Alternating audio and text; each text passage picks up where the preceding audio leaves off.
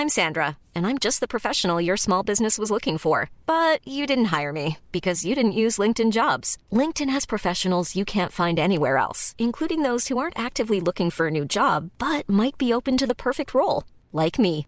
In a given month, over 70% of LinkedIn users don't visit other leading job sites. So if you're not looking on LinkedIn, you'll miss out on great candidates like Sandra. Start hiring professionals like a professional. Post your free job on linkedin.com/people today.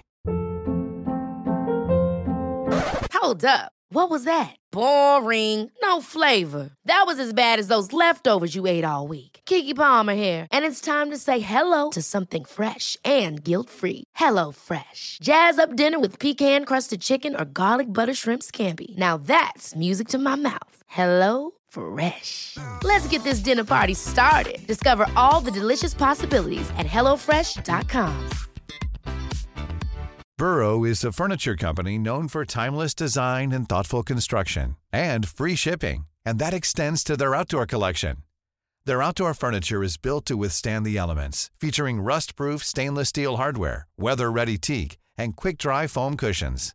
For Memorial Day, get 15% off your Burrow purchase at burrow.com slash ACAST and up to 25% off outdoor. That's up to 25% off outdoor furniture at burrow.com slash ACAST.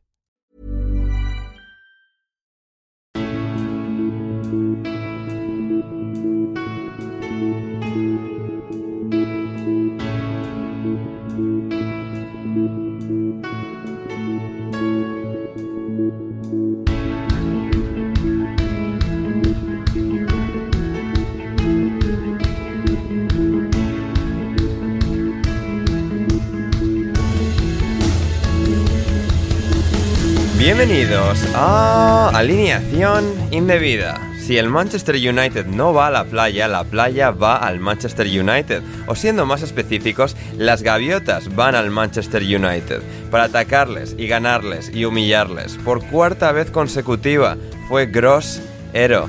Aunque para grosero, mundano, evertoniano, el partido de Goodison Park amargamente, pero tres puntos para el Arsenal. De mundano, por su parte, no tuvo nada lo del Fulham, una victoria y para ellos es motivo de enorme celebración. Y si no, que se lo digan al Luton, 0 puntos de 15, o al Chelsea, con 0 goles de entre 1500 disparos, más o menos. Mientras que de menos a más fue el Liverpool, que remontó al Wolverhampton, el Tottenham, que remontó al Sheffield United, el Manchester City, que remontó al West Ham, el Aston Villa, que remontó al Crystal Palace. Todo eso y muchísimo más hoy en alineación indebida. Y para analizarlo todo, yo, Ander Iturralde, no podría estar mejor rodeado que por los tres indebidos de hoy, empezando por el exjugador del Atlético de Madrid, ex compañero de Coque y de Morata, es Rafa Pastrana. ¿Cómo estás, Rafa? ¿Qué tal, Ander? ¿Qué tal, chavales? Pues nada, aquí encantado después de un gran fin de, de fútbol, especialmente el domingo, que nos ha dado partidos de auténtica gloria, muchos goles, ¿no? La Premier, la mejor liga del mundo de lejos. Y por mi parte sí que muy contento con eh, cómo marcha la verdadera mejor liga del mundo, que es Championship, y con el actual líder. Así que nada, pues seguiremos contando y ahora lo vamos a ir desgranando con los dos coinvitados coindebidos. Efectivamente, efectivamente, también coinvitado, coindebido de hoy. Mirad quién está aquí, es José Pérez. ¿Cómo estás, José? Hola, Ander, hola a todos. Pues yo me siento bastante descansado porque no he, no he visto nada de fútbol en el parón internacional. Bien. Precioso, así me lo, he tomado, me lo he tomado muy libre, entonces me siento descansado eh, y, listo, eh, y listo para volver. Ah, yo, la, yo no, en realidad no tengo nada en contra del, del, eh, del, fútbol internacional, pero sí anda a decir, tenía ganas de un descanso, entonces hmm. ahora sí, recargado. Sí, sí, sí, uh, fantástico. Sí que, José, me dicen por ahí que estás teniendo que canalizar tu Tim Allen eh, interior en la famosa serie Home Improvement y hacer improvements a tu casa en Nederlandia, ¿es correcto? Sí, eh, como digo, eh, co como, te había, como te había dicho por chat, pues mi, eh, mi modus operandi es tratar de gritarle a los muebles de Ikea a ver si se ensamblan solos. no funciona. Pero seguiremos intentando. me encanta, me encanta, maravilloso. Y finalmente también desde la bella Nederlandia es Héctor Kriok. ¿Cómo estás, Héctor? Hola, Ander, hola a todos. Eh, muy bien, muy bien. También intentando recuperarme de este eh, domingo frenético de, fútbol. Eh, he tenido que medirme el pulso y, beber agua y eso porque, porque no un éxtasis continuo. Y, la verdad, la verdad es que sí, un poco lo, de, lo del parón de selecciones, uno está bien, dos ya se pone mal, al tercero empezaremos a insultar a quien corresponda. Así que a ver si este mes, mes de fútbol que tenemos por delante con, con, bastantes partidos, porque ya empieza el tema en, entre semanas también, pues a ver si nos da la suficiente alegría para, para, llegar al segundo parón sin tanto odio como, como algunos vamos a tener. Maravilloso. Em, Héctor, me acabas de enviar por línea interna un dato que procedo a leer. Luego llegaremos a este partido, no vamos a abrir con él, pero sí voy a abrir con este dato. Y es que Iraola se ha convertido en únicamente el segundo entrenador de la historia de la Premier League en no ganar ninguno de sus cinco primeros partidos como entrenador en la Premier League. Después de cierto entrenador. Em, Rafa, ¿tú sabrías decirme cuál es ese entrenador? ¿Sabrías adivinarlo? Entrenador español que... Eh, de Boer, ¿no? No, español en este caso. De Boer no llegó ni a 5. Sí. ¿Eh, Pepe Mel? Vamos, premio para el caballero, sí señor. Bien ahí. Rafa, buen conocimiento. Ole, ole, ole, Pepe Mel. Eres grande como Herbeti. Ole, ole, Betty. Ole, re, Arbeti, balón, pie. Es espectacular, ¿eh? tremendo, maravilloso, sensacional. Eh, apertura ¿eh? de Rafa Pastrana con. El... haya visto ese vídeo del niño cantándole el himno a PPML, que, que lo busque, porque que lo busque. Es la, pobre cara de PBML mientras presencia el cringe más grande de su vida y el pobre niño con gafitas, emocionado, con el pelo pincho. Ay, qué maravilla. Eh, antes de empezar y ya de meternos totalmente en harina, patreon.com barra alineación indebida si queréis apoyar al proyecto y que alineación indebida pueda seguir prosperando. Eh, y como digo, patreon.com barra alineación indebida, el primer link en la descripción.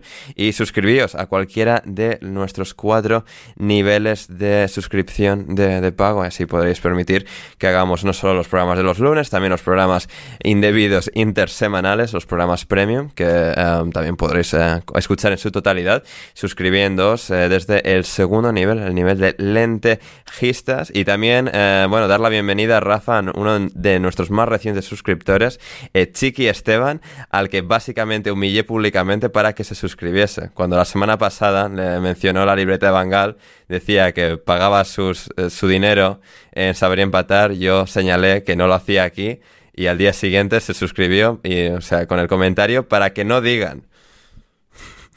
Oye, eh, pues esto me recuerda como cuando te ponen um, en Estados Unidos especialmente, pero bueno, también pasa en Centro Europa y demás, cuando te viene el, camarero con el datáfono, te dice, la propina no está incluida. Y entonces, claro, se te genera tal situación de violencia que tú le das una propina por, por, no quedar mal, ¿no? Pues entonces eh, es esta situación. Yo me he visto la situación de Chiqui muchas veces, o sea que empatizo con él, pero le agradecemos ante todo que, contribuya a este, a este gran proyecto. Sí, sí, me gusta que además em, hagas la metáfora con Estados Unidos porque Chiqui trabaja en el Washington Post. Así que el Washington Post se puede decir ah. que está financiando alineación indebida. Ojo, ¿eh? Bueno, periodismo financiando periodismo. Claro. Eh, sí, sí. Game recognized game. Totalmente, totalmente. Y ya con esto, hablando de, games y recognized game, a ver, aquí, pues los del Brighton entre ellos, porque el Manchester United, pues como que mucho game no tiene. Derrota del Manchester United 1-3, victoria espléndida, esplendorosa del Brighton and Hove Albion. Em, José, vamos a empezar por ti. Nueva victoria del Brighton contra el Manchester United. Esto ya se está convirtiendo en algo recurrente, en una bonita tradición y, una nueva exhibición de las gaviotas eh, en Old Trafford con, con, Gross, con Adingra, con Welbeck incluso, con, con Mitoma. Eh, sensacional partido, sensacional victoria.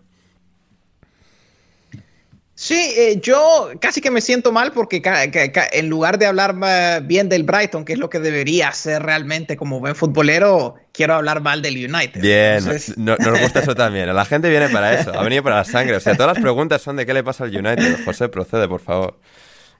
Sí, bueno, ya, a ver, lo de lo del Brighton, me, lo, de Ten Hag eh, me pareció un poquito, bueno, es que a mí se me dio como un poquito como de ataque de entrenador, un poco con lo del, con lo del rombo, que mm, no sé, es que cuando un ente, con la estructura que ya llevaban, que llevan entrenando por tanto tiempo, hacer un cambio así, eh, no sé, estas cosas al Madrid tal vez le funcionan porque es el Madrid, pero em, yo creo que cambiar la estructura así me parece que era un riesgo y es, un, y es una idea que, sobre todo sin balón, eh, no terminó de salir bien. E, en, algunas cosas en, eh, con balón lo, lo, vi mejor, pero creo que sobre todo sin balón sí le costó bastante ahí al United porque no no paraban la progresión del Brighton por el medio, tampoco al Brighton le salía muy fácil ir por las bandas, entonces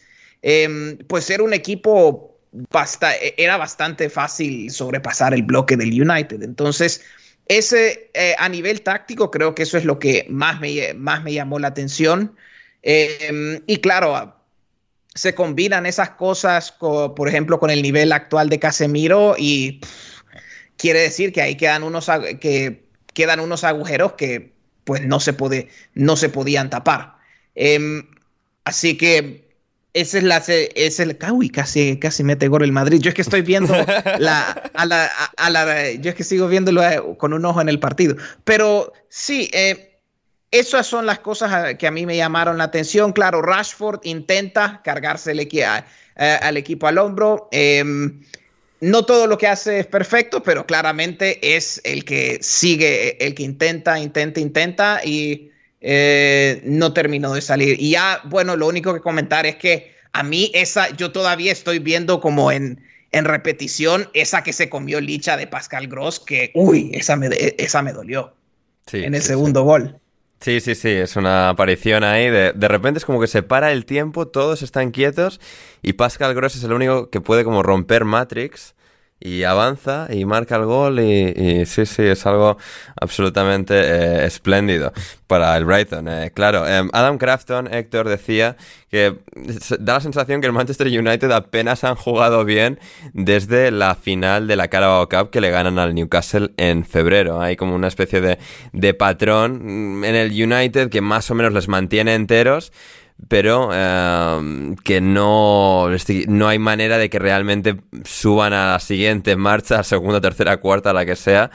Y estamos viendo como un equipo que se está atascando de manera muy preocupante. Sí, y, los temas de vestuario también, ¿eh? Porque, porque pese a, al inicio de temporada pésimo, y hay que decirlo con todas las letras de Casemiro, eh, Lisandro queda retratadísimo, pero yo, por, ejemplo, yo no entiendo cómo Ten Hag no está desesperado con, con Rashford. Yo que no, que no tengo ningún interés en que el Manchester United gane, eh, viendo las jugadas de Rashford, entiendo que, que solo se equivoca el que lo intenta, pero madre mía, o sea, no, no sé en qué punto el, el, fútbol del Manchester United realmente gira alrededor de este chico, viendo que, su conversión, porque al final juega donde juega y esto se mide por, por cuánto puede generar o convertir, es realmente baja. Y, y los temas de, de, plantilla, yo estoy seguro que eso tiene que afectar. ¿eh? Eh, más allá de que parece que el Manchester United cuando llega le dan algo y se vuelven eh, violentos e, e imbéciles, el tema de Sancho y, y, todo lo que, lo que está alrededor y lo que ya se sabía desde la época de Ajax, que Ten Hag, pues como que muy amistoso no es, claro, eso al final tampoco te voy a decir que le, que le vayan a hacer la cama, pero, pero eso tiene que afectar bastante a la dinámica de un grupo, porque un grupo feliz normalmente siempre rinde mejor que un grupo en el que hay tensiones o en el que tienes que estar mirando de reojo a ver si el entrenador te, te pone la cruz. Hmm, sí, eh, exactamente. Eh, Esteban me preguntaba a mí, eh, Ander, ¿se puede hablar de crisis en el Manchester United entre los resultados y lo que pasa fuera de la cancha? Y sí, ahora mismo absolutamente creo, creo que sí. También, porque, claro, porque lo que decía Héctor, al final es una situación que parece que puede acabar reventando, viniéndose totalmente abajo. Veremos cómo avanzan las siguientes semanas, pero volver del parón y que un Brighton, que es mucho mejor equipo, porque es que simplemente lo es, te, te pase la mano por la cara de esta forma en casa eh, es algo que, va a dejar, que va a dejar cierta, cierta huella psicológica. Em, también tío Pete nos preguntaban, Rafa, em, ¿se come Ten Hag el turrón? Pues a ver, yo quiero creer que sí, porque al final eh, los Glazer, pues eh, esta vez sí que parece que están apostando por un proyecto. Creo que además no hay grandes tentaciones ahora mismo en el mercado de entrenadores libres como para querer hacer la locura de echarlo y traértelo. Bueno, eh, Julián eh, Nalgasman, ¿eh? ¿eh? estamos hablando de entrenadores testeados en la élite o de chavales del fútbol manager. Eh, claro, me vas a decir a, que la vuelta de la vuelta de diré Potter para el Manchester United o cosas así, pues yo creo que ahora mismo puede estar tranquilo, pero no debería estarlo. Los resultados son, son malos, el juego es malo. Hay que recordar que el Manchester United tiene seis puntos seis puntos que ha sacado en dos partidos que ha sacado con, mm, digamos, bastantes dudas arbitrales, como son los del día del Forest y el día del Wolverhampton. Es decir, que mm, igual si no se llamara Manchester United y se llamase Everton, podríamos estar hablando de un equipo que llevaría uno o cero puntos. Eh, entonces, bueno, yo creo que por mucho que se hable de, como decía yo, esta parte de proyecto y confianza en, en Tenag, creo que, por otro lado, si no empieza a darle vuelta a esto, pues a Navidad llegará, porque lo que te digo, pues todavía no creo que tengan una especial tentación en el mercado, pero, pero ojo, porque es que sobre todo la sensación de juego ahora mismo es muy preocupante, tanto el, lo comentamos el otro día después del partido del Arsenal y el otro día pues en el partido del, Brighton, es verdad que si no sale la bola de entera de Rashford en el gol de Hoylund, pues igual hablamos otro partido, pero estamos hablando de un partido en el que jugando en casa te ha dominado el Brighton, que por mucho que juegue muy bien al fútbol, es un equipo mucho más pequeño que Manchester United y que no te lo puede hacer en casa, ¿no? Entonces, mm, el otro día puede que excusásemos al United porque jugaba en el campo del Arsenal, que es un feudo complicado, con un equipo que tiene una idea clara de juego, pero es que en este caso juegas en casa, tienes que salir algo más reforzado y tienes que... Y, tienes la plantilla que ha querido, el, ha querido el entrenador después de dos mercados consecutivos reforzándose yo creo que no especialmente bien, porque no me, a mí no me gusta Onana, a mí no me gusta Hoylion, me parecen fichajes muy caros, pero mm, es lo que ha pedido, aparentemente es lo que ha pedido el entrenador. Entonces, mm, ahí es lo que hablábamos el otro día de si se le puede caer el tema del proyecto por que le salgan mal sus apuestas. Pero dicho lo cual, yo creo que al menos a diciembre o enero debería aguantar, salvo que haya una catombe ahora mismo en Champions o cualquier cuestión así. Hmm, que tampoco sería descartable ahora comerse un 4-0 del Bayern. Lo veremos eso Por ejemplo.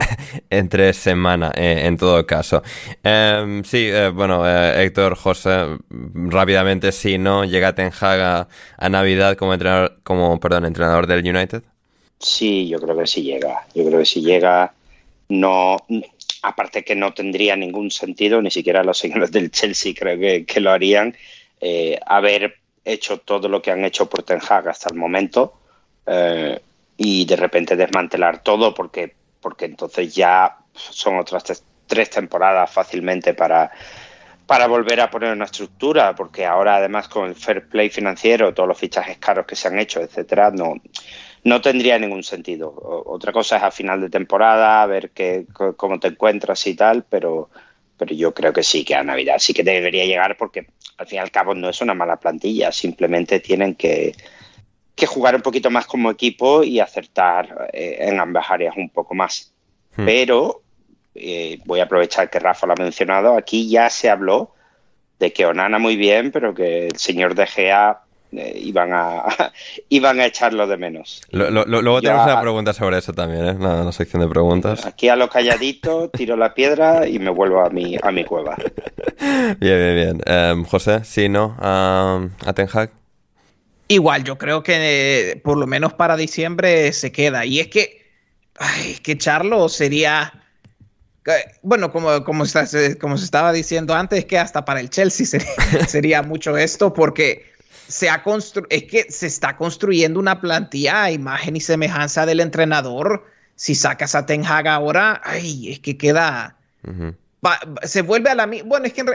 y es que así ha sido la situación del United los últimos, desde que salió Ferguson, que siempre se terminan construyendo esta. Como no hay realmente dirección deportiva se terminan construyendo estas plantillas alrededor del entrenador sin un, realmente una visión más a mediano y largo plazo. Eh, sí, y, por eso eh, eh, es una situación donde creo que cargarse al entrenador no, no, no rinde, porque va a ser volver a empezar, volver a empezar el ciclo y volver a renovar plantilla, ajustarla al estilo del próximo entrenador.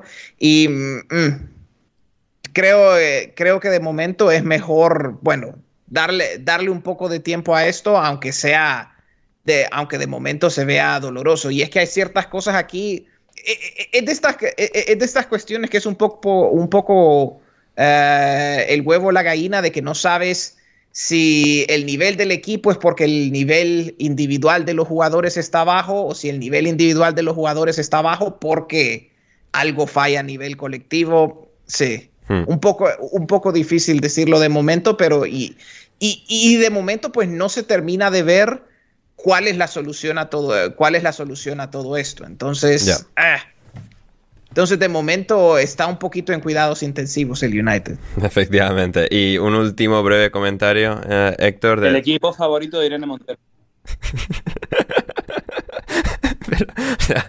ah, vale, hostia. Estaba pensando. Claro, es como. José ha dicho ahí, cuidados intensivos. Vale, ya sé. De... Muy bien, Rafa, gracias. Em, nada, eh, nada.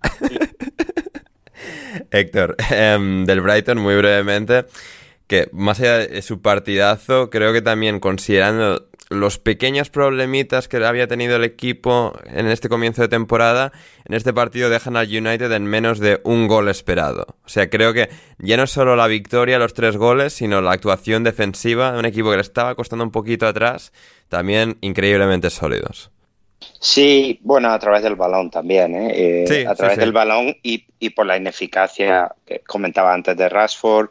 Al, chico danés, pues, un poco pronto para, para para juzgarlo. No, no me parece que esté mal, pero, pero claro, como dice Rafa, es caro y, tiene mucha presión, pero, pero desde el balón, o sea, fundamentalmente desde el balón, eh, más allá del resultado, el, baile eh, táctico en salida de balón, en, en posesión, en, en, movimientos de banda a banda, en presión, una presión realmente increíble para recuperar el balón lo antes posible. Eh, el Brighton lo que le dio fue una clase magistral al, Manchester United, incluyendo la parte defensiva, pues con, un poco más de, intensidad, pero yo creo que también se debe al, desorden táctico y a, lo perdido que está el United en, este tipo de partidos. Eh, se juntó un poco las dos cosas, pero muy bien el Brighton eh, en Old Trafford y ya se, está volviendo costumbre esto. Yo ya yo tengo ganas de verlos eh, pues eh, contra, contra equipos que, jueguen siempre. Eh, Arsenal, City, Liverpool, esos partidos con el Brighton siempre son muy, muy buenos de ver, incluso Newcastle te diría, por, por el, esa electricidad que siempre tiene el Brighton, pese a que juegue con, con Danny Welbeck, pero como, como equipo hmm. es cierto que, que funcionan de una manera que te diría que casi ninguno en, en Premier League quitando el City lo hace. Everton 0, Arsenal 1. Em, José, em, partido malo, espeso, em, ordinario, me atrevería a decir. No ha sido el rato más divertido que jamás nos ha proporcionado el balompié. Pero golazo de, de y pa'lante, tres puntos. Victoria de, campeón del Arsenal, entre comillas, ¿no? partido que se saca adelante. Y bueno, pues un Everton que es que tampoco ha tenido en ningún momento la capacidad ofensiva la capacidad de hilar pases como para realmente hacer daño a un Arsenal que estaba un poco ahí con, o sea, pues con cero goles, costándole un poco.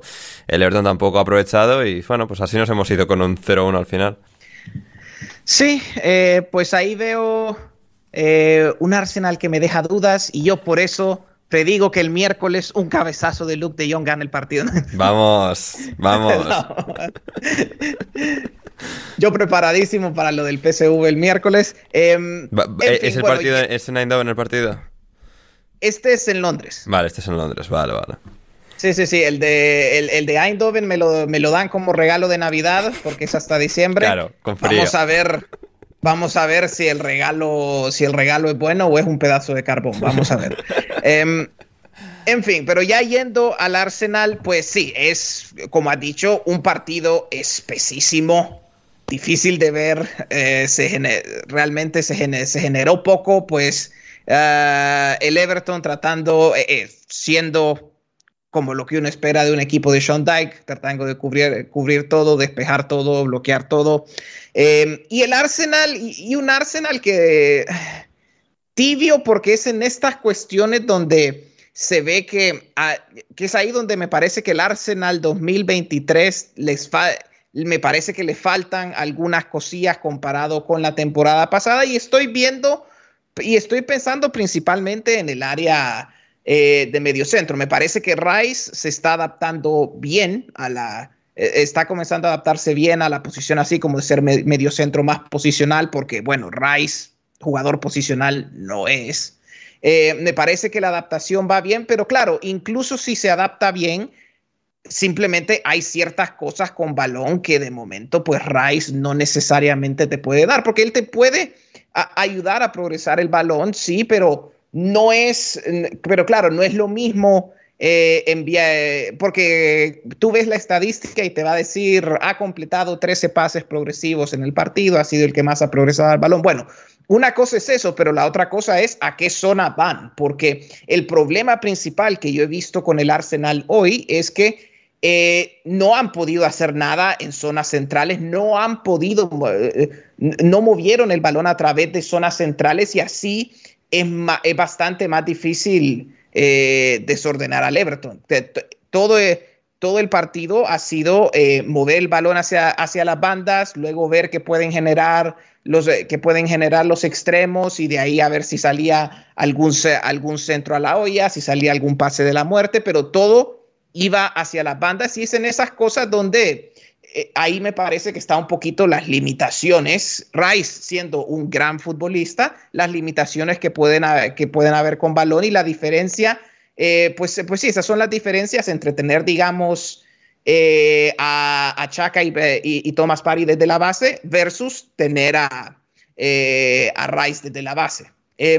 Eso, es de, eso es de lo que más me llamó la atención a nivel táctico. Y claro, dada esa situación y lo que le costaba uh, al Arsenal jugar por dentro, eh, pues uh, el partido fue así, pues todo desde las bandas, todo, y, se ha tenido que decidir la cosa más, uh, más por corners y balón parado que por, que, eh, que por juego, eh, juego a campo abierto. Hmm.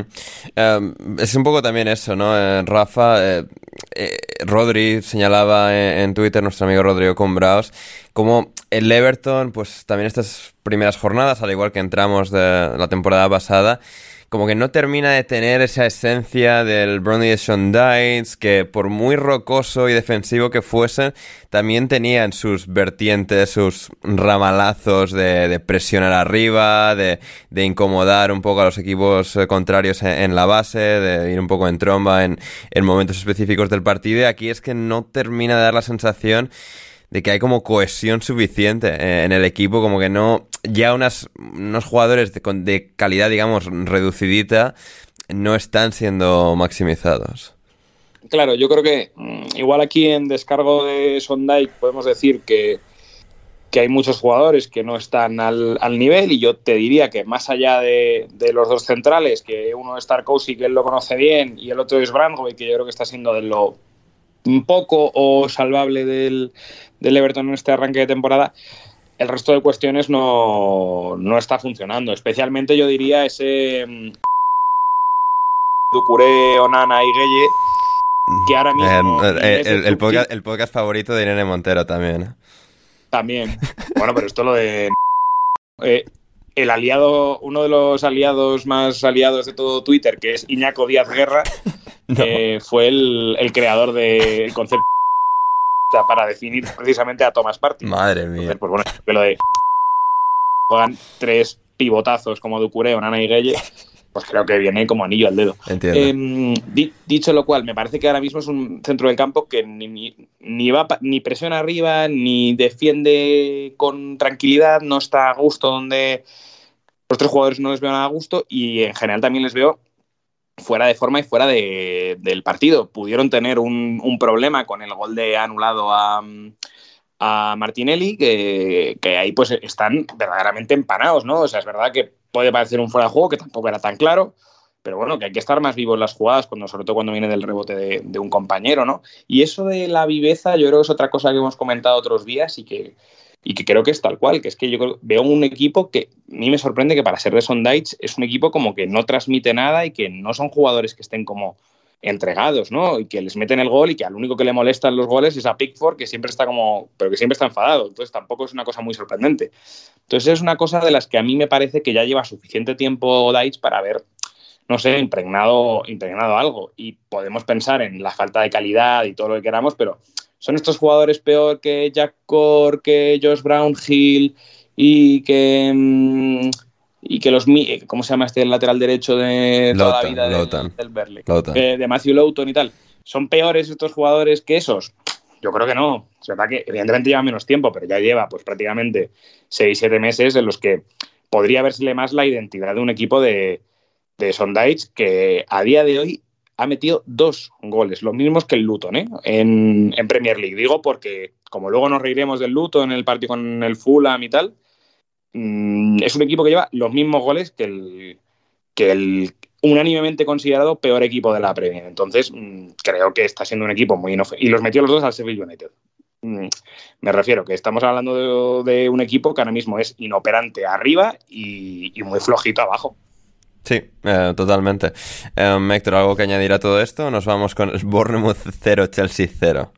Nada, vámonos con el Bournemouth. Va. Está todo dicho ya. Vámonos con la oda al fútbol entre cerezas y azulitos en el Vitality Stadium. Eh, bueno, pues un poco nuestro pan de cada día. Bournemouth bien, Bournemouth equipo así con Iraola que, transmite generalmente buenas sensaciones, no termina de rematar y aquí se fueron, como ya hemos dicho, con cero goles anotados, pero pues, el Chelsea sí que se fue con cero goles anotados y es especialmente sangrante cuando, bueno, pues volvieron a tener mil y una ocasiones una sensación de equipo también que, que no termina de estar maximizado por mil motivos que podéis leer en twitter.com o x.com barra Gonzalo Carol 29. Pero eh, sí, no sé, partido que es esto, que el Chelsea se tendría que haber llevado, que no se llevó, que Solanke igual se tendría que haber llevado para el Bournemouth en las que tuvo, tampoco fue el caso y bonito reparto de puntos para dos entrenadores que, bueno, me- menos da una piedra.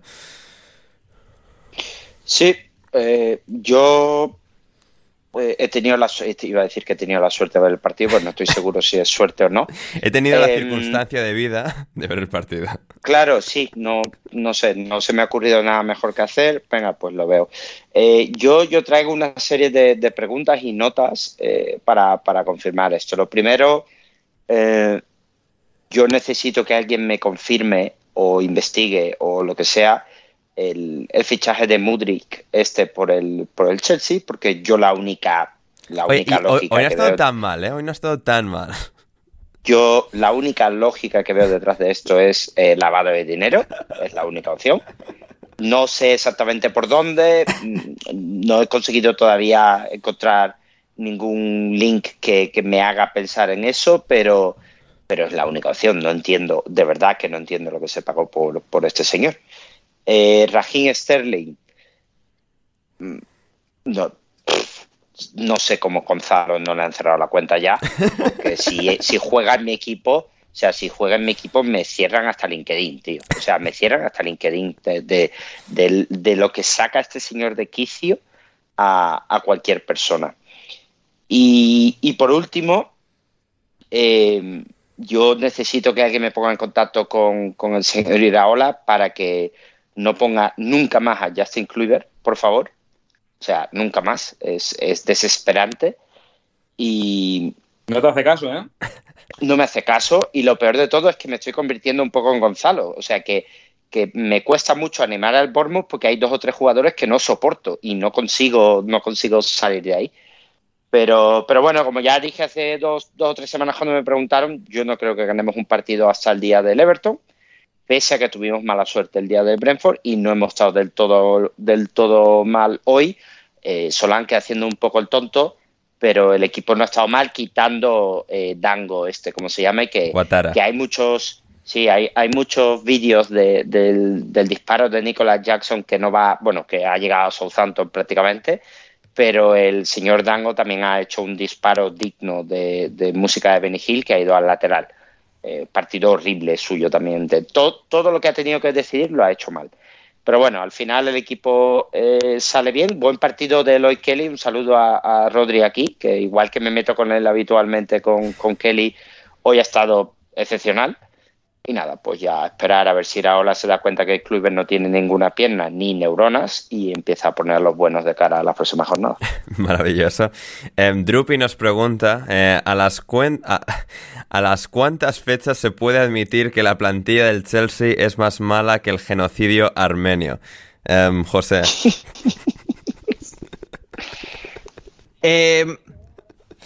Eh, Vamos a ver, a las cuatro. Déjame pensar. Creo que a, a, a, mí me gusta esa del Everton. Si no le gana, yo diría que si no le gana al Everton, podemos, uh, podemos aseverar eso.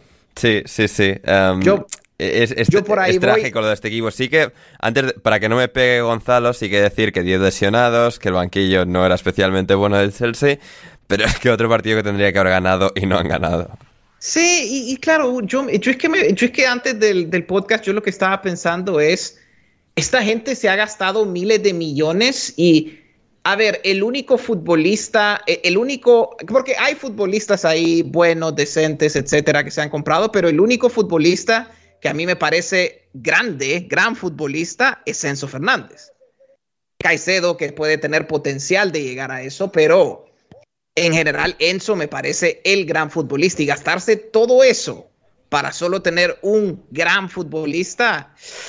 Ay, sí, sí, es que da, da cosita. Y es que, y, no, y hay, claro, hay potencial en esta plantilla. Lo que no sé, yo es que no me termino de creer, eh, eh, supongo que el potencial de la mayoría de, de, los jugadores en esta plantilla, vamos a ver, ojalá, ojalá me equivoque. Hay varios jugadores aquí que me gusta y que me gustaría eh, que realmente que explotase. Le convendría también a, mi fantasy, que ahí estaba. A ver, esto yo no sé por qué lo hago. Soy un imbécil. ¿Para qué si esto me pasó el año pasado? ¿Para qué puse jugadores del Chelsea en el fantasy? Ya me engañaron con esto el año pasado y aquí estoy de vuelta en esta relación tóxica. Eh, bueno.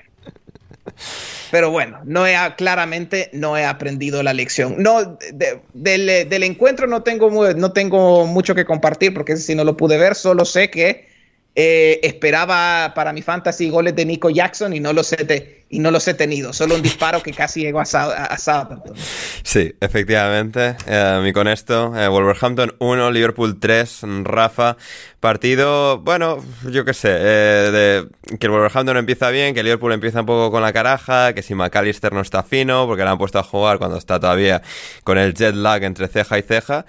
Pero hay tanta calidad en este equipo, por mucho que la defensa no sea especialmente buena, haya aparecido este que es nuevo, eh, Jarel Kwanzaa y estén Joe Gómez y Joel Matip, eh, componiendo el resto de esa, de esa retaguardia.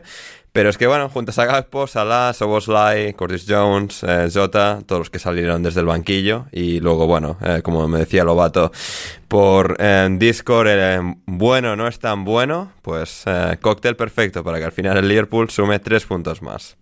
Bueno, es que al Wolves yo creo que le da pues para lo que para lo que hizo en, en Anfield, que son unos primeros 15, 20 minutos muy buenos. en, en Moliné en este caso.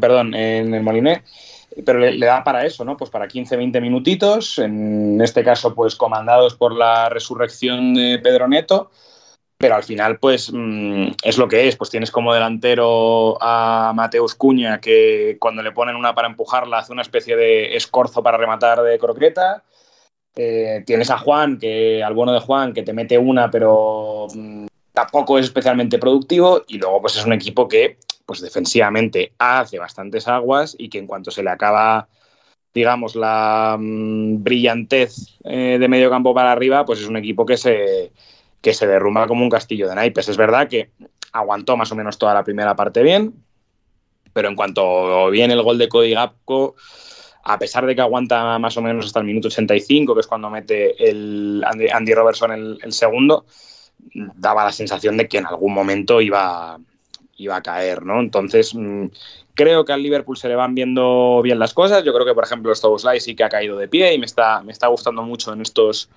en estos primeros días. Eh, todo lo contrario que, que, McAllister. Y aquí se podría decir eso que yo siempre he mantenido ¿no? de, con respecto a los jugadores que se van del Atleti, de qué frío hace lejos del Cholo, pues qué frío hace eh, lejos del Brighton, ¿no? Y que todos estos jugadores, pues evidentemente lo estamos viendo más con, con Caicedo y con, y con McAllister en este inicio de temporada, pero que, bueno, que la adaptación no es excesivamente fácil ni, ni, rápida, ¿no?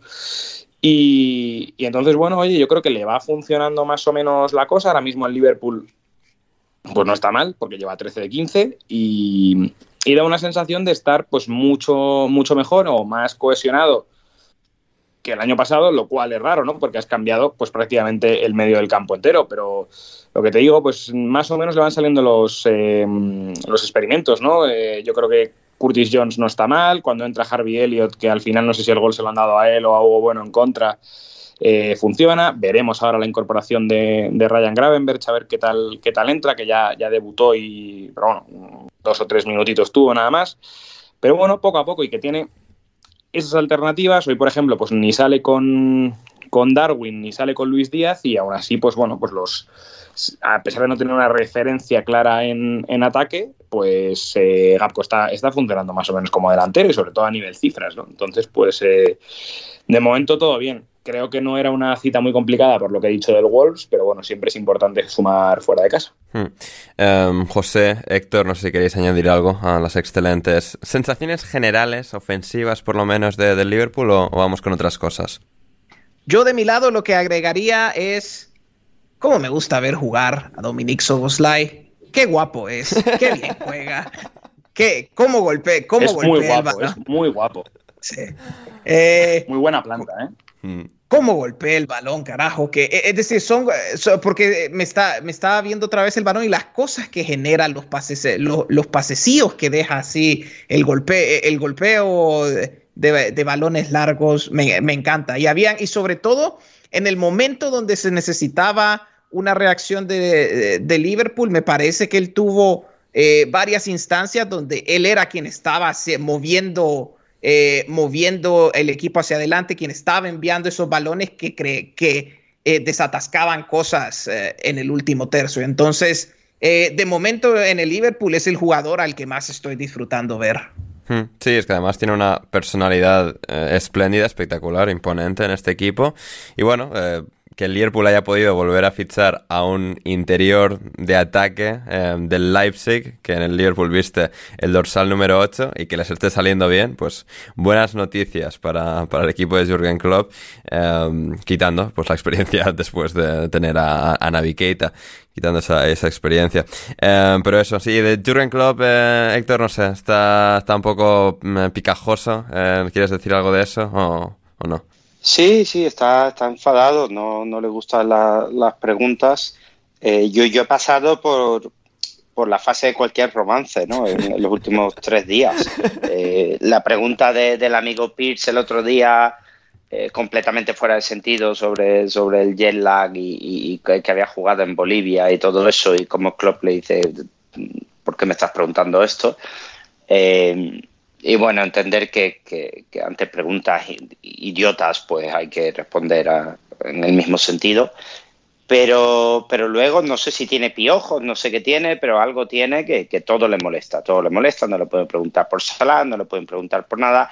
Así que, como en todo romance, empecé a tope con Klopp y malditos periodistas que no preguntan nada decente y acabé con, oiga, por favor, eh, eh, tome un poco más de dulce, coma un poco más de fruta, mire su, su tránsito intestinal, pero relájese un poco, señor Jurden, porque, porque es un poco demasiado, sobre todo teniendo en cuenta lo, que estamos comentando, que no va mal el Liverpool en esta reconstrucción. Eh, Salah se ha quedado, eh, el McAllister y Soboslai están funcionando, Gapco. No, no, no creo yo que tenga eh, motivos futbolísticos para estar tan, tan vinagre. Otra cosa es si, si, tiene que mirar su dieta, que también puede ser. ojo, eh, ojo, que es, igual, es la, clave de todo. Eh, muy bien, vamos ahora, vamos ahora con una pequeña pausa en alineación indebida y volvemos con un montón más de remontadas que hubo en esta jornada de la Premier League. There's never been a faster or easier way to start your weight loss journey than with PlushCare. PlushCare accepts most insurance plans and gives you online access to board-certified physicians who can prescribe FDA-approved weight loss medications like Wigovi and Zepbound for those who qualify. Take charge of your health and speak with a board-certified physician about a weight loss plan that's right for you. Get started today at plushcare.com slash weight loss. That's plushcare.com slash weight loss. plushcare.com slash weight loss. Ever catch yourself eating the same flavorless dinner three days in a row?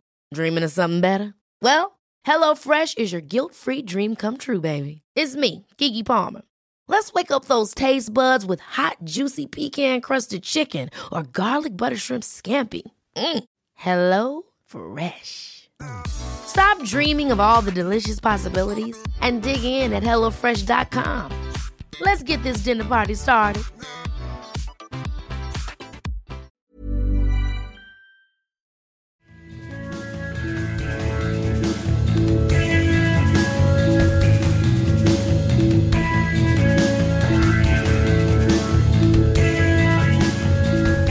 Estamos de vuelta en alineación indebida para comentar muchísimo más de esta última jornada en la Premier League que nos dejó eh, fantásticas actuaciones como la remontada del Tottenham. Em, José, 2-1 sobre el Sheffield United, un partido en el que el Tottenham pues lo estaba haciendo generalmente todo bien, estaba manteniendo la línea con Postecoglou de juego muy proactivo, muy fluido en los pases, en la coordinación general de todas las piezas, pero no estaban terminando de, incidir en la, en la defensa del Sheffield United o de encontrar el acierto total en, sus remates y un poco quizás con el cansancio del partido pues fueron eh, convirtiéndose en un poco más un poco más espesos. Pero después del gol del Sheffield United eh, llega esa reacción eh, final con ese gol de Gustavo Hammer el minuto Gustavo Hammer en el minuto 73 y luego pues en el descuento que llega pues en el minuto 100 el gol de la remontada de Kulusevski 2-1 y, y continúa la antemanía de todo es éxtasis sí, una sensación eh, pletórica en este, en este Tottenham. Yo, bueno, este, este juego no lo pude, eh, casi no lo pude ver, así que no tendré mucho que comentar. Hablamos de Postecoglou. Yo solo quiero hablar de Postecoglou en realidad. O sea, mi nuevo entrenador favorito de todos los tiempos. A mí, eh, bueno, es que a mí, me encanta, a mí me encanta escucharlo. Lo otro que voy a decir, otra queja del fantasy que he puesto, ah, yo digo, Madison va bien, lo he puesto en el fantasy y la de siempre en el fantasy, claro, hoy esta vez, no, eh, esta vez no aparece mucho. Bueno, esa me pasa a mí siempre. Em, claro, em, con, eh, con, el Tottenham y con Postecoglou, claro, a mí, a mí la duda que me queda es, eh, era siempre, bueno, se ve, todo se ve bonito cuando, sobre todo si les toca jugar contra un equipo tal vez que los presiona un poco más, que deja un poco más de espacio. me llamaba la, sobre todo luego del, del encuentro contra el Brentford, me quedaba la sensación, vamos a ver cómo le va contra equipos que se cierran que se cierran un poco más. Y ese es mi único comentario del encuentro porque ya sería, sería yo deshonesto si trato de hablar de esto como que lo como que vi el encuentro. Eh, bueno, Rafa, si José no quiere ser deshonesto, eh, sélo tú. Sí, eso te iba a decir, porque yo estuve en una boda mientras jugaban este partido, Bueno, He visto el resumen. Dame, impresiones del resumen, de los goles, de, lo que te venga al cuerpo. Lo más procedente sería preguntar a, Jorge Alcalde o a alguien que ha estado en el campo. Pero mm, dicho lo cual, a ver, yo he visto, evidentemente, un. Para ser deshonesto, yo he visto un resumen alargado, ¿vale? Para no. Para no dar la. Pues únicamente lo mítico de los goles o estas tonterías, ¿no? Y es verdad que a mí, aunque o sea, a mí me, está gustando mucho este Tottenham, pero le veo eh, un principal problema que es, eh, claro, no está Harry Kane. Entonces, está produciendo mucho y, estamos hablando de, 28 tiros a puerta, de 28 remates, 10 de los cuales a puerta. Eh, pero en general, mm, ocasiones poco, no excesivamente claras, porque estamos hablando de únicamente dos goles esperados, es decir, cumpliendo los goles esperados. Y aunque me ha gustado mucho especialmente Maynor Solomon y demás, me parece que es un equipo que funciona mucho a fogonazos y que creo que tiene que, que tiene que corregir la falta de una referencia, ¿no? Porque hoy es verdad que, por ejemplo, Son arriba como referencia no, no ha funcionado y que funciona quizás un poquito mejor los 15, 20 últimos minutos cuando entra Richarlison. Me ha gustado la, la aparición de, de, Brennan Johnson, que de hecho tiene eh, un gol anulado por un fuera de juego muy poquito antes de, de que se produzca la locura que pasa en, en, la prórroga. Y yo al que sigo viendo, no sé si muy verde o que no me convence o que no me gusta nada es a, a Van de Ven. Me parece que en, Van de es el jugador que más me que de momento más me menos me encaja en este en este Tottenham, ¿no? Y, y por, por, contra, la verdad es que eh, qué pena habría sido que se hubiera quedado Gustavo Hammer en, en, Championship este año, porque es un jugador que estamos viendo que está más que preparado para jugar en, en, Premier, pero por otro lado sí que me da pena de que vaya a estar en este, en este equipo, que lo tiene ahora mismo echado sobre su espalda, y, y que es un jugador que juega totalmente a, a, a otra cosa, con, con otro ritmo, con, con, otra inteligencia, y, y la verdad que bueno, pero y por destacar algo por último, sí que me gustó mucho tanto el papel de, de Sar como Bisuma en el medio del campo y, y, también el Cuti, porque ni a Cameron Archer ni a Oli McBurney les vimos prácticamente en todo el partido. Y de hecho, Oli McBurney acabó tan desesperado que eh, tiene esa jugada bastante estúpida al final del partido en la que acaba expulsado después del gol de, de Kulusevski. O sea que, bueno, eh, buena actuación del, del Tottenham, actual por Golaverax, actual segundo de la, de la Premier, que también sigue invicto, y bueno, pues como Liverpool y Arsenal, pues va con, con buen ritmo. Mm, eh, absolutamente. Y Héctor hablaba ahí, Rafa, de jugador que, que, juega a otro ritmo, a otra cosa, de una inteligencia diferente. Eh, gol de Richarlison, ¿eh? La redención de, de la paloma. Sí, siempre creímos, ¿eh? siempre creímos. Aquí, aquí en este podcast siempre creímos en él, nunca nos metimos con Nunca, él. Jamás. Eh, hemos, hemos estado apoyándole en todas las redes sociales. Eh, cuando camino, camino por la calle veo palomas, pienso en él. O sea que realmente. Eh, no, bueno, broma, bromas aparte, le, le, viene bien. Le viene bien el parón internacional, además con Brasil no. Porque si realmente creéis que en Inglaterra le pegan, no podéis imaginar la que le dan en Brasil a este señor, ¿eh? O sea, eh, en, un, en, uno de los partidos en los que salió llorando y tal, y dices, claro, es que llora porque no se puede creer que lleve la camiseta a la selección en un partido oficial, o sea, de, y de ahí para arriba. Pero, pero bueno, le viene bien, es, tiene, tiene un, un, un papel bastante eh, complejo en cuanto a, a reemplazar a, a, Harry Kane, pero en un proyecto ilusionante eh, que está funcionando con canciones eh, y ritmos que le, les hace el propio Robbie Williams y que, que son un éxito aplastante en, en, entre sus aficionados. Y, nada, lo que tiene que hacer es, seguir así, escuchar a, a Postecoglou y, y, hombre, eh, yo sigo sin ser eh, de, de, de, su club de fans. No creo que tenga nivel para el Tottenham, pero bueno, que, que tampoco ha llegado a donde ha llegado porque, no sé, porque se ha tatuado una paloma. Mm. O, sea que o por que... su cara bonita. Eso, sí. Justo por esas dos cosas no creo que sea. Así que nada. No, y o sea, lo de Richarlison también, o sea, es como una nueva muestra, al menos para, para mí, el resto de los fanboys de Postecoglou, de bueno, o sea, no está terminando de cuajar este comienzo de temporada, pero Postecoglou parece estar dándole bastante confianza, que bueno, ahora ha sido suplente porque creo personalmente que el encaje con Salomón y con Son es un poquito mejor, pero oye, sale ahí de la segunda parte, el de, más descansado para ese tramo final, eh, más fresco y ahí un poco aprovecha el cansancio de las defensas rivales y creo que ese puede ser un papel más idóneo para el bueno de, de Richie. Así que bien, estaremos ahí atentos con el Tottenham porque, o sea, yo estoy completamente sumido en la Ange manía, ¿eh? Qué, qué hombre, qué, qué, qué tío, qué, qué, entrenador de fantasía. Y, y, estaremos aquí informando sobre cómo avanzan los Spurs, que la semana que viene jugarán contra el Arsenal en el North London Derby. Um, y bueno, lo que no fue un derby, pero bueno, partido de estos de Premier que, que siempre entran bien. Um, José, Aston Villa 3, Crystal Palace 1. Aston Villa, pues muy bien, muy brillante. Eh, no estaba Roy Hodgson, luego llegaremos a eso, pero más de tres goles esperados por parte de, Aston Villa, penalti incluido, obviamente, en este caso de, de Douglas Luiz, convertido para, para el 2 a 1. Eh, con sus cosas el Aston Villa, que a veces no terminan de, de, carburar a lo largo de todo un partido, pero pues con una calidad eh, suprema, ¿no? Que al final si no es Musa Diaby, pues llega Douglas Luiz, eh, Watkins siempre causa mucha presión sobre las defensas rivales y en este caso pues llegaron también los goles de Leon Bailey y el golazo de John Duran. Sí, para este tipo, a ver, yo con, yo con Emery siempre tengo como una relación amor y odio porque sí. hay ciertos momentos, hay ciertos momentos donde yo estoy como, ¿por qué? Pero eh, creo que para este tipo de encuentros eh, se espera que se espera que el equipo car carbure. Hay mucha, hay mucha calidad para hacer esto. Eh, y sí, este es, bueno, y, y, y, y, al haber visto el resultado, pues me arrepiento un poco que vi el partido del City, pero no este. pero bueno. Sí, sí, sí. Luego llegaremos al City. De que, o sea, me alegro que lo hayas visto porque si no sería en plan de, bueno, nos vamos a ya a negar completamente a hablar del City porque, o sea, merecemos ser felices, merecemos hablar de otras cosas.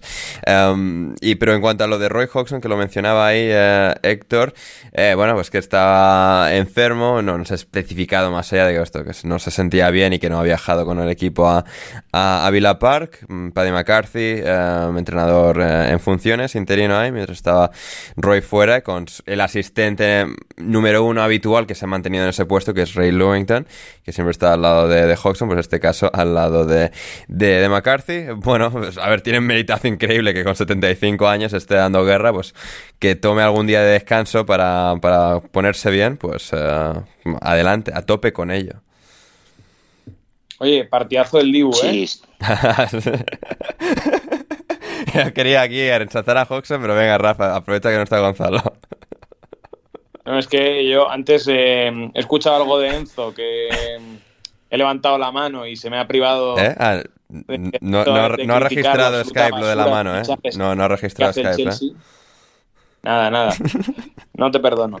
Eh, estás coartando mi derecho a libertad de expresión, contenido en el artículo 14 de la Constitución, por para criticar la basura que es la, los fichajes del Chelsea, pero como eso ya ha pasado, me voy a cerciorar con, bueno, pues ese muy buena actuación de, de Emi Martínez, ¿no? Ese resbaloncito, esa facilidad para dejarle a Odson Eduard la vía expedita para marcar y menos mal que estaban por el otro lado pues Diaby and Company para, para darle vuelta. Me ha gustado mucho Diaby, no puedo decir lo mismo de Zaniolo, que cada vez me parece más que es típico jugador que, que nos engañaron con él. Es verdad que tuvo una lesión jodida y Hombre, tal. Este, acabó en Turquía, o sea, el fútbol sí, sí, le había puesto un poco en su sitio, ¿no? Pero... Sí, pero claro, como ha vuelto al Vila en un intento de romper el Big Six y A ver, pues, el, el León de San Fernando, Rafa, le fichó para la Roma, pues le va a fichar aquí también. Joder, el León de San Fernando, tío. El León de San Fernando se está cubriendo de gloria porque, vamos, Pau Torres también es que de verdad, ¿eh? Hombre, los pas el pase que mete ahí para el gol que anulan a Diaby es la hostia, ¿eh? Sí, bueno, claro, pero es que estamos en lo de siempre. De defensas que atacan, Rafa, tiene, no, no, no, me interesa que defienda. Que defender. Un defensa tan guapo como Pau Torres no puede ser buen defensa. Ya. Yeah. Y hasta aquí mi análisis y el destinar evidentemente una pronta recuperación a, al bueno de al bueno de Roy, que esperemos que sea, pues yo que sé, el típico catarrillo de este tonto que le ha pillado la temperatura de entretiempo, que un día llueve, un día hace bueno y le ha pillado cambiando la Rebeca de armario y, y, que se ha puesto malo. Pero bueno, esperemos que solo sea eso. Sí, eh, efectivamente. Igual que yo eh, en Barcelona, que me empezó a dar un aire cuando se empezó a bajar las temperaturas, empezaron a bajar un, el lunes por la noche y aquí he estado acatarrado, pero bueno, ya parece que estamos recuperándonos. Eh, como quien no se recupera, en este caso, Héctor es el Fulham, Victor, o sea, el Fulham, Fulham sí, el Luton no, porque el Luton perdió en campo del Fulham 1-0 bajo la atenta mirada del ahí presente Sepelio oyente, suscriptor de, de, los más fieles de Alineación Indebida, que, que ahí estuvo presenciando la apretada victoria de, del Fulham, de, de, Carlos Vinicius. Sí, eh, el, el, Luton al final, yo, yo tengo pendiente mirar a ver cuando juegan con el Sheffield eh, United, porque ese partido... Oh. Imagino que tendremos que hacer, no sé, una watch party o algo así, ¿no? Claro. Porque duelo por... A lo mejor acaba, no sé, 4-3 o, o, algo así, pero pero tiene, tiene una pinta una pinta muy mala. ¿eh? Y, el, y el Fulham es uno de esos que, mm, que yo creo que, deben estar pensando a ver si llega ya enero. Porque con la salida de, de Mitrovic, con el tema de Marco Silva, que no se sabe que si quiere hacer un Mancini o si no, y que tus goles dependan de Raúl Jiménez y Carlos Vinicius, y encima eh, tu amigo Mitrovic se dedica a reírse de, de, de, todo el mundo desde Arabia Saudí, pues no sé. En el no Real sé, Madrid no- asiático ha dicho que está, ¿eh? Bah, pues no, no conocerá al Urawa Red Diamonds, que es el problema, no, no lo conocerá. Pero bueno, tampoco le podemos pedir mucho. Eh, pero el Fulham lo veo cortito. No al nivel del Everton, porque ha mantenido a Paliña, pero esto se supone que es algo hasta. Y, y más o menos solidez sí que tienen, pero el, tema del gol mm, no, no me acaba de convencer. Y sí, juega, juega contra el Luton, 1-0, Carlos Vinicius, pero no, no deja tan buenas vibras como en temporadas anteriores y, y yo creo que lo que tienen que hacer es, pues bueno, a ver qué pueden sacar de aquí a enero, eh, qué pasa con Paliña en enero y no sé incluso si con Marco Silva, pero necesitan un poco más de gol porque yo, yo no daba mucho crédito cuando vi que el fichaje estrella es eh, Alex eh, Iwobi, que ni el León de San Fernando haría algo así, ¿eh? o sea que, que mal, mal, pero bueno. 1-0 contra el Luton y habrá que empezar a plantearse cuándo creemos que va a sumar el primer punto. Ya no te digo ni victoria el Luton. ¿eh? Eh, veo que vienen Wolverhampton, Igual ahí, ¿eh? Everton, Luton. Las dos, pro- las dos próximas jornadas son, son, Hmm. son posibles eh, escenarios para que el Luton sume, sume su primer punto. Sí, y bueno, a, Oye, y una, a ver, Rafa. una cosa, que es que también lo que le pasa a este equipo es que incluso en un partido que más o menos generó ocasiones claras, pues tiene dos muy claras, es que la falta de calidad arriba es que es, que es brutal. La falta de calidad en las dos áreas, porque luego segundo partido que se le van puntos por yo aquí no sé si es un error error del portero porque es verdad que es un centro complicado, pero joder, es que es un equipo que en, que en los dos extremos es, es muy, muy flojo. Porque ahí tiene una Morris que, que no sé qué demonios hace, que, que remata fatal, y una de Brown que está el portero ya vencido y tal, que la echa al palo, que son dos ocasiones muy claras. Y claro, pues quieres jugar con, con Tai Chong a la carga y a la contra, y, es que no puede ni siquiera con, con Andreas Pereira. Es que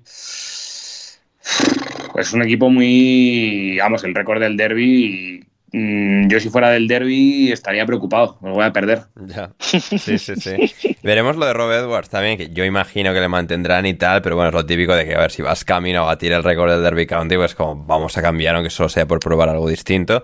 Y de- Pero es que no, tiene Sí. no tiene nada este pobre hombre. No, no, que sí, Si sí, que- pero Rafa, yo te digo cómo funciona el fútbol, no que lo, no que lo merezca o no. O sea, yo te digo aquí cómo va esto. Pero... Pensemos en cuáles son los dorsales como de cracks, ¿no? En plan Sí. 9, 7, 10. Sí, Vale. Esos tres jugadores en este equipo son. El 7 es Cheoziok Bene, que es un jugador que jugaba en el Rotherham, es decir, un equipo entre League One y Championship, Bien. en el mejor de los casos. sí. Hablamos de que el 10 es Coley Gudru, que es un jugador. eh, Tremendo armario que, tenido sacó el Fulham de su propia cantera, ¿eh? Sí, es verdad que fue. mm, fue Wonderkid del Football Manager, me acuerdo en una edición. No, ganar una FA Cup Youth y tal en el Fulham, sí, sí. Sí, sí, sí, sí. Pero es un jugador que, uno, ya tiene mm, 28 tacos, creo, 29, y que no ha hecho, no ha hecho nada en la vida. Eh, este es el que No, este no llegó a estar en Preston, pero bueno, me pareció. Pero bueno, es un jugador que ha tenido más idas y venidas y que nunca es un, nunca ha sido un delantero de éxito. Mm, No, Y por último tenemos a Car- Carlton Morris, que ha metido el. el me gol más Carlton Banks, ¿eh? O sea... Claro, y además de cara se parece un poco a Carlton Banks, ¿no? Eh, y que es un jugador, pues igual, pues muy, muy justito. Es que no, no han fichado ni siquiera a. Si me hubieras fichado, pues a un típico delantero de Championship, bueno, en plan, pues a un. eh, al amigo al amigo de Héctor, al, Zubac Pom, que es un delantero de éxito, como están viendo en Ajax, pues. Vale, pero es que eh, me refiero, es que no han metido un pavo. Habiendo subido a Premier, una cosa es no hacerlo del Forest, ¿vale? No te vuelvas loco, pero otra cosa es hacer esto.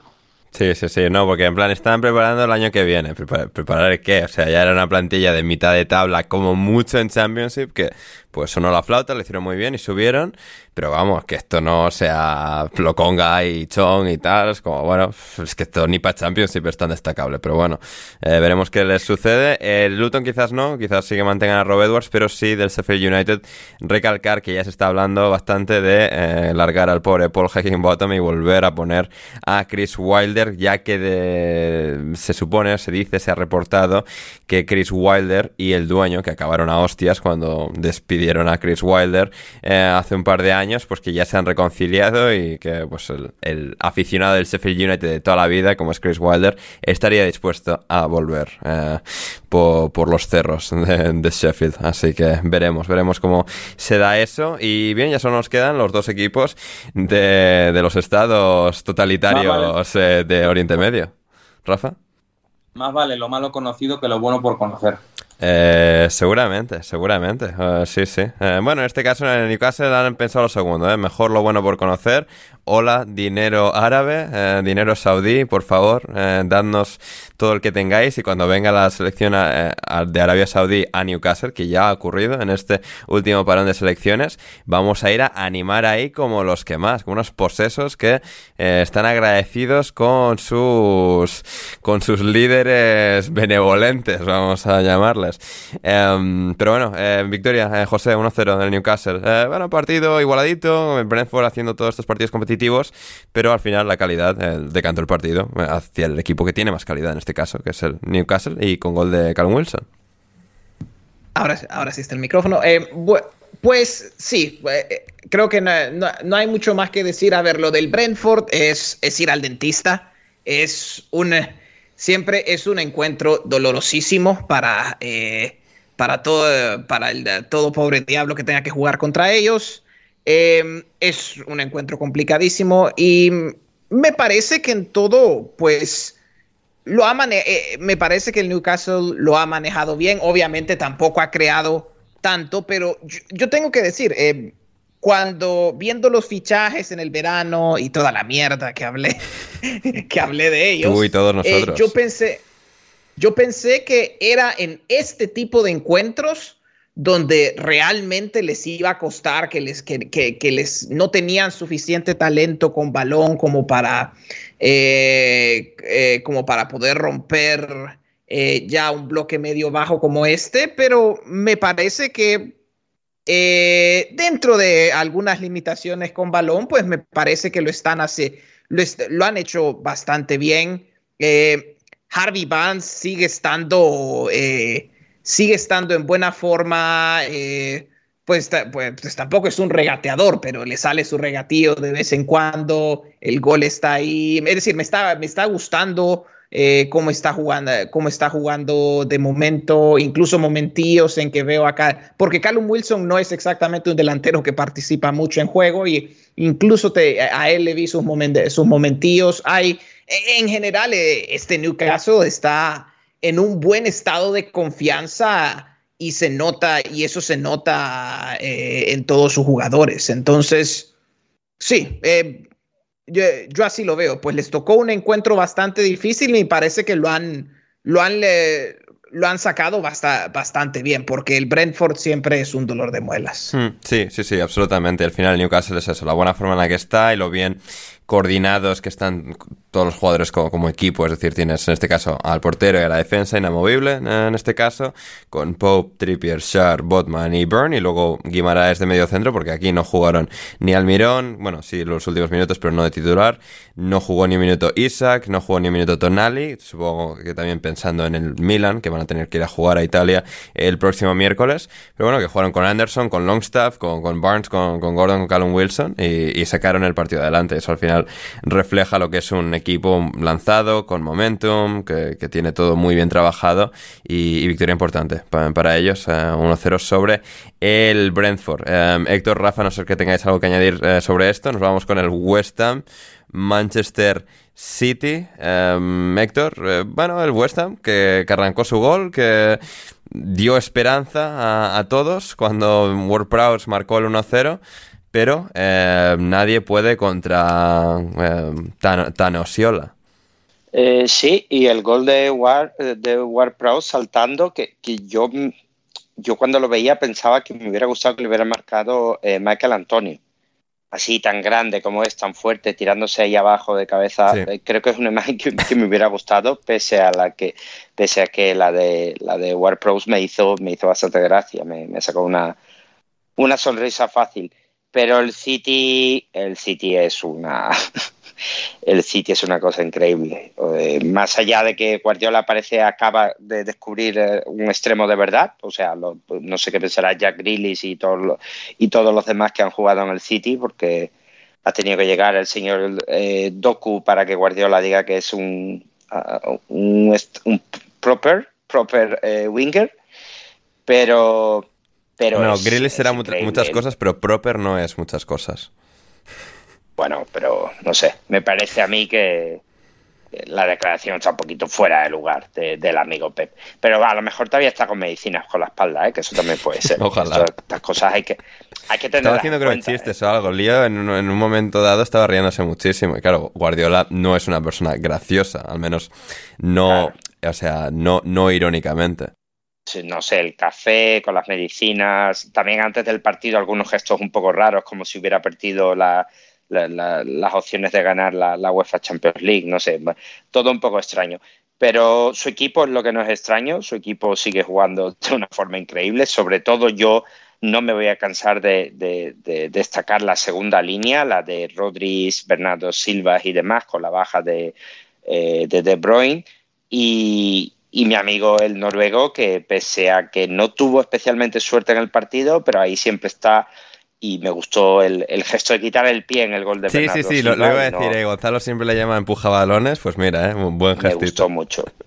Yo creo que Salah lo hubiera empujado para aumentar esta pero ahí el amigo, el amigo Erling, eh, muy bien.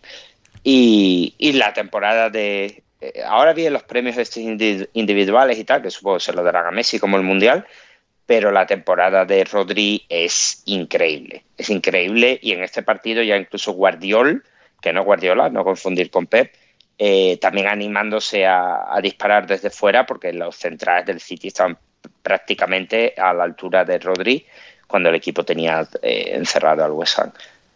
Veo muy difícil que no ganen esta liga, ¿eh? porque, porque con el, el noruego al nivel al que está, pese a que se pensaba que, bueno, no hará lo de la temporada pasada, y ahí está, y, y los demás todos jugando bien, y parece que no hay ni- nadie que esté realmente eh, ni molesto ni nada así, incluso Foden volviendo a rendir muy bien, veo realmente difícil que el equipo de Pep no gane esta Premier League. Mm, Me, me gusta cómo Guardiola hizo cuatro cambios en el, en el descuento. ¿eh? Eh, La medicina, lo que te he dicho, antes no hacía ninguno, esto hay que ver qué, qué está tomando con, para esos, esos temas de espalda porque está afectando a, a su forma de planificar los partidos. Minuto 96, amarilla de Lucas Paqueta, ¿eh? Solo para apuntar por si acaso. Eh, eh, José, ¿al- ¿algún detalle extra a añadir de, de este partido? Sí, pues con el, eh, con el encuentro del City, bueno, yo también me voy a unir al, al- al coro de voces a favor de Rodri, que es que está a un nivel obsceno, realmente. Esto, esto es eh, triple X, no está solo para mayores de edad. Qué, barbaridad cómo juega este hombre. Porque ya no solo, es que a mí me parece que el salto de Rodri eh, en el último año y medio ha sido, en mi opinión, lo que genera también yendo al último tercio. Porque claro, siempre en construcción de jugada, en salida, siempre ha sido buenísimo, pero es que ahora lo que él pasa generando cuando el, eh, cuando el equipo se instala, eh, se, se instala en la mitad del oponente y y genera, dispara, eh, tiene, es decir, para ser medio centro tiene muchísima producción ofensiva. Eh, eh, ese me parece que ha sido un gran salto de su parte en el, en el último año. Y de ahí lo otro que me, que me ha gustado mucho es Jeremy Doku. Eh, yo, pues, trato de no emocionarme mucho porque eventualmente este pobre muchacho va a ser otro extremo a quien Pep le va a chupar el alma. Em, y, y- y me lo va a convertir en un jugador aburridísimo, pero bueno, por mientras lo disfrutaré. Buen debut. Y es que, y es que ahí se nota, eh, eh, este partido fue un buen ejemplo de las cosas eh, que de momento Doku le puede dar o le quita al City, porque eh, el primer gol ha salido, de, eh, el gol del West Ham ha salido de una pérdida de balón de Doku. es, decir, ese es el tipo de razones por las que Pepe en años anteriores había preferido, digamos, ponerte a Grealish en banda izquierda, un jugador que no la va a perder, que, eh, con el que siente que toma menos riesgos, se pone a Doku. Claro, es un perfil diferente, es un jugador más vertical, es un jugador que arriesga más. Eh, claro, es un jugador que hace que este equipo sea entretenido, que, que, este equipo, que es un marrón de ver a veces de lo dominantes que son, sí. sea entretenido de ver. Eh, pero sí, eh, pero claro, entonces ha perdido ese balón, pero ya el resto, pues mucho, la, la verdad que a, a, al City le hacía falta un poco eh, un perfil de extremo así. Eh, me parece, eh, sí, me parece que es un perfil que, que, le aporta mucho al City, que hacía falta. Y pues creo que a todos, bueno, Pep también creo que lo ha dicho en la entrevista, que ha sorprendido, eh, que les ha sorprendido al nivel al que estaba, al que, a, en el que ha entrado jugando Doku. Eh, me, pare, me, parece que ha, que ha, sido un muy buen debut, eh, está eléctrico y sí, eso, Doku y Rodri es de lo que más me llamó la atención en este encuentro. Maravilloso, eh, me encanta. Bueno, el conde Doku. Sí, Rafa. ¿Qué? ¿Qué le pasa? El conde Doku. ¿Cómo? Que yo le, le quiero, quiero ponerle un... El conde, un, le vamos a poner el conde Doku. Le quiero poner el mote del conde Doku. Como el personaje del grande de Christopher Lee en La Guerra de las Galaxias. Ajá, bien. Muy bien. No, gracias por explicármelo porque, porque que si no la referencia a Star Wars no... Bien, bien, me gusta. Bueno, pero a Christopher Lee sabemos quién es, ¿no? Sí, pero... O sea, pero hasta ahí. Pero, Ander, ¿qué pasa con tu cultura general? es terrible, o sea... Ya lo sabes, José. tú, tú porque nos acabas de conocer, pero aquí ya, o sea, ya me tienen controlado el, el, o sea, el inculto absoluto que soy con estas cosas. Pido perdón, ¿eh? Pero... Luego ahí con Mosquera parece que has visto cosas y tal, que no nah, yo le, pero... le, digo que las he visto y se lo cree, o sea, pero es mentira, siempre. Sí, sí, sí, sí. Sí, sí, así que. Pero eso, sí, eso también en, en Pass por Gringos. Pero sí, no, Star Wars que nunca me pilló y tal, y no. Pero, pero eso, no, no, pero me, está, está, bien la referencia. La gente que lo haya apreciado más que yo, seguro que, que, lo, ha, que lo, ha, apreciado, valga la eh, redundancia. Eh, Rafa, muy rápido del West Ham, el tío este que durante el parón de selecciones se fue a ver un partido de Ghana, aficionado del West Ham, eh, para ver a Kudus, al nuevo fichaje del West Ham, para no esperar, pues viajó directamente hasta Accra. Bueno, siempre, digamos que la afición del West Ham siempre se ha caracterizado por tener este tipo de, de locos en, en, plantilla, ¿no? Entonces, pues bueno, ya nos acordamos todos del célebre aficionado al que Harry Redknapp puso a jugar en un amistoso. Uh -huh. por darle por culo durante un amistoso, sí. pues este pues será de la misma escuela. Pues un, uno que quería llegar hoy al pub a decir, yo ya sé cómo juega este, que le he visto en el partido de gana. Sí. Entonces, bueno, pero este tipo de cosas. Este tipo de camiseta firmada y tal de Kudus, ¿eh? Cuando se enteró y tal. Hombre, nos ha jodido. Tú imagínate que eres Kudus y de repente. No es por nada, pero ves un blanco, muy blanco, en gana, con la camiseta del West Ham tuyo, pidiéndote un. Pues hombre, pues Lo el tío se ha hecho 12.000 kilómetros de avión. Mínimo echarle una firmita. Yo le llevaría a cenar, pero. Claro. Que se, que se vaya con, con, los jugadores, hombre, ahí, eh, a la cena de, de grupo de, de Ghana. Eh, sí, sí, eh, fantástico. Y también hablando de aficionados, Dicanio presente en este, en este partido, ¿eh? La grada. Ah, bueno, sí, cierto. Mm. Fíjate, y yo creo que ha sido porque como en el último podcast hablamos de él, ya. De ese altercado que tuvo con West Foderingham y tal, ah, sí. eh, pues yo creo que ha sido por eso, que lo habrán escuchado alguien, eh, posiblemente la, la chairman, de, la chairwoman, perdón, sí. Del West Ham, y que me consta que lo escucha, sí. como diría Roberto Gómez, claro. y le mandamos un saludo en este momento. Y, y pues sí, muy posiblemente por eso, pues eh, eh, decidieron honrar pues a uno de los que es de los mejores jugadores de la historia del West Ham, al menos en los años 90, principios de los 2000. Mm, sí, eh, total y absolutamente. Um, y Rafa, antes de irnos con la segunda pausa y última publicitaria de, de hoy. Um, ah, publicitaria. Sí, sí, sí, publicitaria, correcto. Joder. Sí, sí, sí.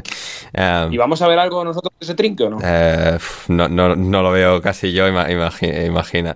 Joder. O sea, es en plan céntimos por anuncios, Rafa, pero bueno, hay que, hay que, vale, vale, bueno. hay que darle. Hay que, hay que darle algo. Hay que, Em, pero sí, en todo caso, se pagan en pesos argentinos, básicamente.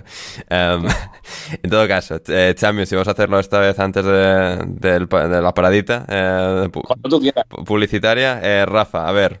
Preston, líder de Championship. Luego me pondré la medallita de que el Leicester va segundo. Yo os avisé que iba a ser el mejor Sí, de los recién hoy- ascendidos.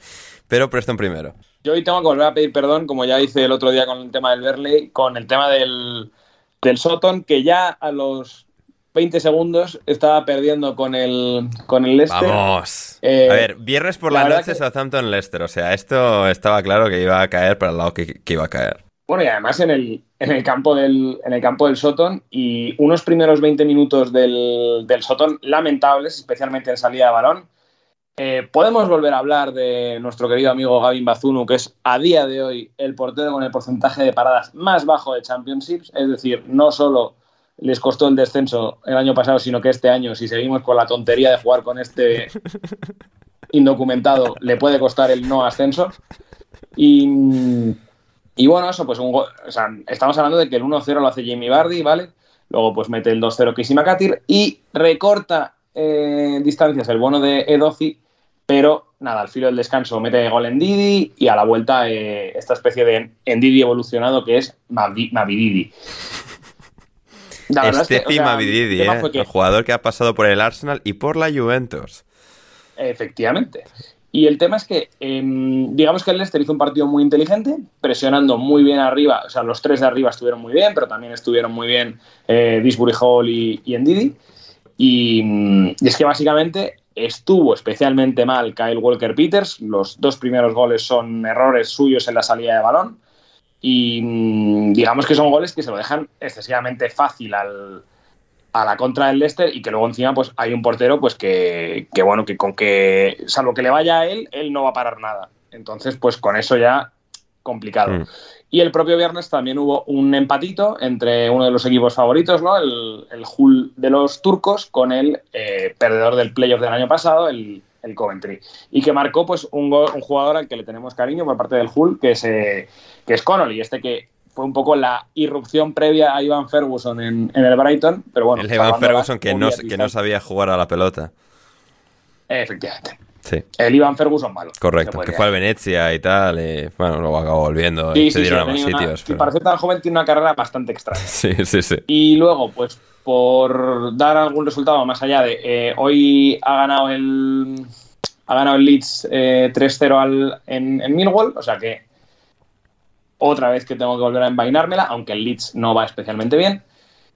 Y bueno, pues victorias, aparte de la del Preston, el, el Ipswich, que como hemos dicho otros días, pues eh, va, como un, va como un tiro, ganó en el campo del, del Sheffield Wednesday de el próximo cadáver entrenadoril, que es Chisco Nadal, que de Muñoz. momento lleva un puntito. Eh, ¿Qué más? El Sunderland ganó en, en Londres en Alquipiar. El Huddersfield de nuestro querido amigo Neil Warnock, pues se sumó eh, su segunda victoria de la temporada, además consecutiva, que le ganó 2-0 al, al Rotherham, que es otro que también este año tiene muy mala pinta. ¿Y qué más? Ganó también el Blackburn al Middlesbrough y el Preston no hemos hablado de que ganó, pero bueno, ganó al Plymouth Argyle 2-1 con eh, dos goles que te van a hacer gracia, Ander, A ver. porque son goles norteamericanos. Vamos. Gol de un canadiense, eh, Liam Miller, este chico que estuvo en la cantera de Liverpool y que ahora venía de Basilea, y de eh, Dwayne Holmes, el exjugador del, del Huddersfield, que la verdad que está jugando extraordinariamente bien en Preston. Entonces ahora mismo tenemos eh, Preston Leicester en ascenso directo, el Ipswich tiene los mismos puntos que el, que el Leicester, es decir, 15, pero me, peor go- eh. Y completarían los playoffs Norwich, Hull City y Birmingham. Eh, aquí es verdad que cerquita, todavía con 10 puntos, pues estarían Sunderland, Blackburn y Sutton. Y el descenso, pues ahora mismo es que está bastante guay, porque tenemos al, al Swansea, al Ya os avisé, Middlesbrough. Leicester ascenso y Swansea descenso. Teníais que haber escuchado. Sí, sí, sí, sí. sí. No, y es que además, o sea, Sheffield Wednesday y Middlesbrough todavía no han ganado. Eh, al Middlesbrough, recordemos A Carrick que le van a tener que echar, ¿eh? O sea, esto... a los expertos de este podcast lo metimos en playoff, ¿vale? Sí, todos. Eh, todos. O sea, es que eso fue además, los tres que estamos aquí hoy, los tres lo metimos. Y, la verdad es que eh, es un equipo que es ahora mismo desastroso, ¿vale? O sea, no juega absolutamente a nada.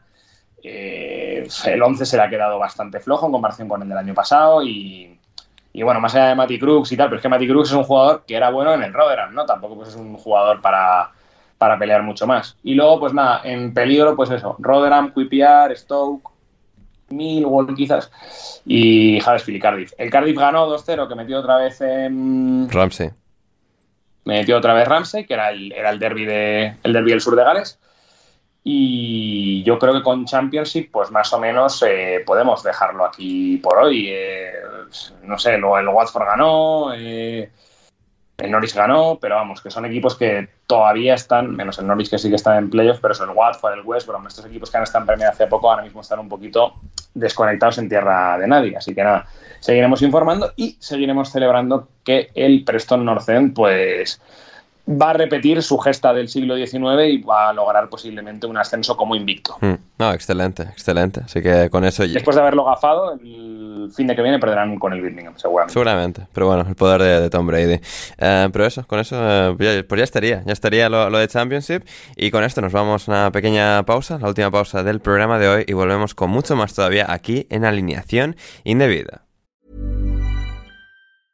Hi, I'm Daniel, founder of Pretty Litter. Did you know cats tend to hide symptoms of sickness and pain? I learned this the hard way after losing my cat, Gingy. So I created Pretty Litter, a health monitoring litter that helps detect early signs of illness by changing colors, saving you money and potentially your cat's life. Pretty Litter is veterinarian developed, and it's the easiest way to keep tabs on your fur baby's health right at home. Go to prettylitter.com and use code ACAST for 20% off your first order and a free cat toy. Terms and conditions apply. See site for details. Mom deserves the best, and there's no better place to shop for Mother's Day than Whole Foods Market. They're your destination for unbeatable savings, from premium gifts to show-stopping flowers and irresistible desserts. Start by saving 33% with Prime on all body care and candles. Then get a 15-stem bunch of tulips for just $9.99 each with Prime. Round out Mom's menu with festive rosé, irresistible berry chantilly cake, and more special treats. Come celebrate Mother's Day at Whole Foods Market.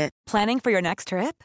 Elevate your travel style with Quince. Quince has all the jet setting essentials you'll want for your next getaway, like European linen, premium luggage options, buttery soft Italian leather bags, and so much more. And is all priced at 50 to 80% less than similar brands. Plus, Quince only works with factories that use safe and ethical manufacturing practices. Pack your bags with high-quality essentials you'll be wearing for vacations to come with Quince. Go to quince.com slash pack for free shipping and 365-day returns.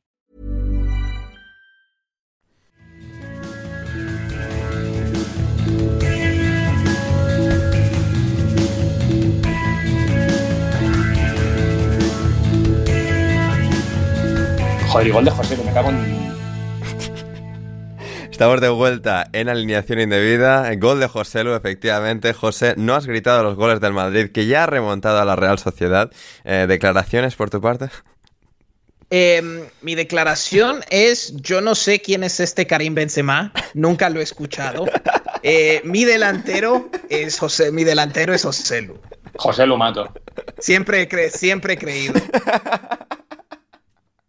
Qué asco me da el fútbol español. Yo no, no puedo ver ya ni un minuto más de esto.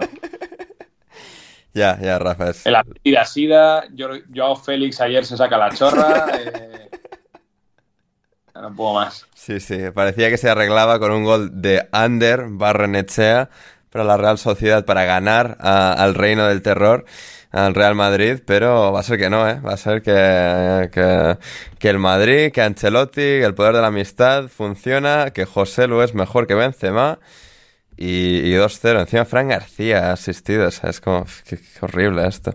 Um, pero sí, sí, ahí va el Madrid camino de, de, ganar a la Real Sociedad de San Sebastián, en lo que está ahí José eh, pendiente de, de eso. Eh, ¿El Betis bien, eh, Héctor? ¿Cómo va?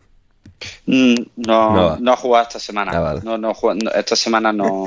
Fuimos de viaje, pero no jugamos. Entiendo, entiendo. Pero los tres Oye, puntos el rival se los llevó igual, ¿no? Que le hayan puesto Sí. el culo, tío, al jodido Joao Félix. No podrían ponerlo. Sí, sí, vamos. Eh, no, no jugamos esta semana. Ya, No, no. claro, claro. Es que hay Europa, el- hay Europa el jueves y, Sí. y claro, pues no. Sí, sí, sí. Aparte, aparte que don, don Manuel eh, tiene ya 70 años, eh, así que también otro que, que, que eso, pues como Roy, como Roy. No sé si, no sé qué se tomó eh, también para dormir o lo que sea y nada, pues no, esta semana no, no cuenta. Hmm, bien, bien. Yo estoy aquí. yo estoy atento a ver si sale Zakarian y consigue chutar desde fuera del área. Que, o sea, si va en dirección a portería, va adentro. Esto ya lo sabemos cómo funciona con Kepa Rizabalaga, así que eh, rezamos por, porque eso ocurra en los últimos 20 minutos de partido, a pesar de los intereses de nuestro amigo José. Rafa. Estaba entrando justo Kieran Tierney. Eh, sí, bueno, han quitado, ¿no? La acaban de quitar, o sea, le han sustituido. Ah, no estaba entrando. No, yo, yo veo aquí, o no, espera, eh, estaba entrando o saliendo. Es que sale aquí de sustitución. Ah, sí, sí. sí. Iba saliendo. Sí, sí, ha entrado ayer por, por el bueno de Kieran, que hay que dosificarle el físico y eso. Así que muy bien, muy bien. Vamos con las preguntas de nuestra querida eh, audiencia, empezando por Tío Pete, que nos dice, para todos, ¿puede ser Ten Hag el segundo peor calvo del mundo por detrás de Rubiales?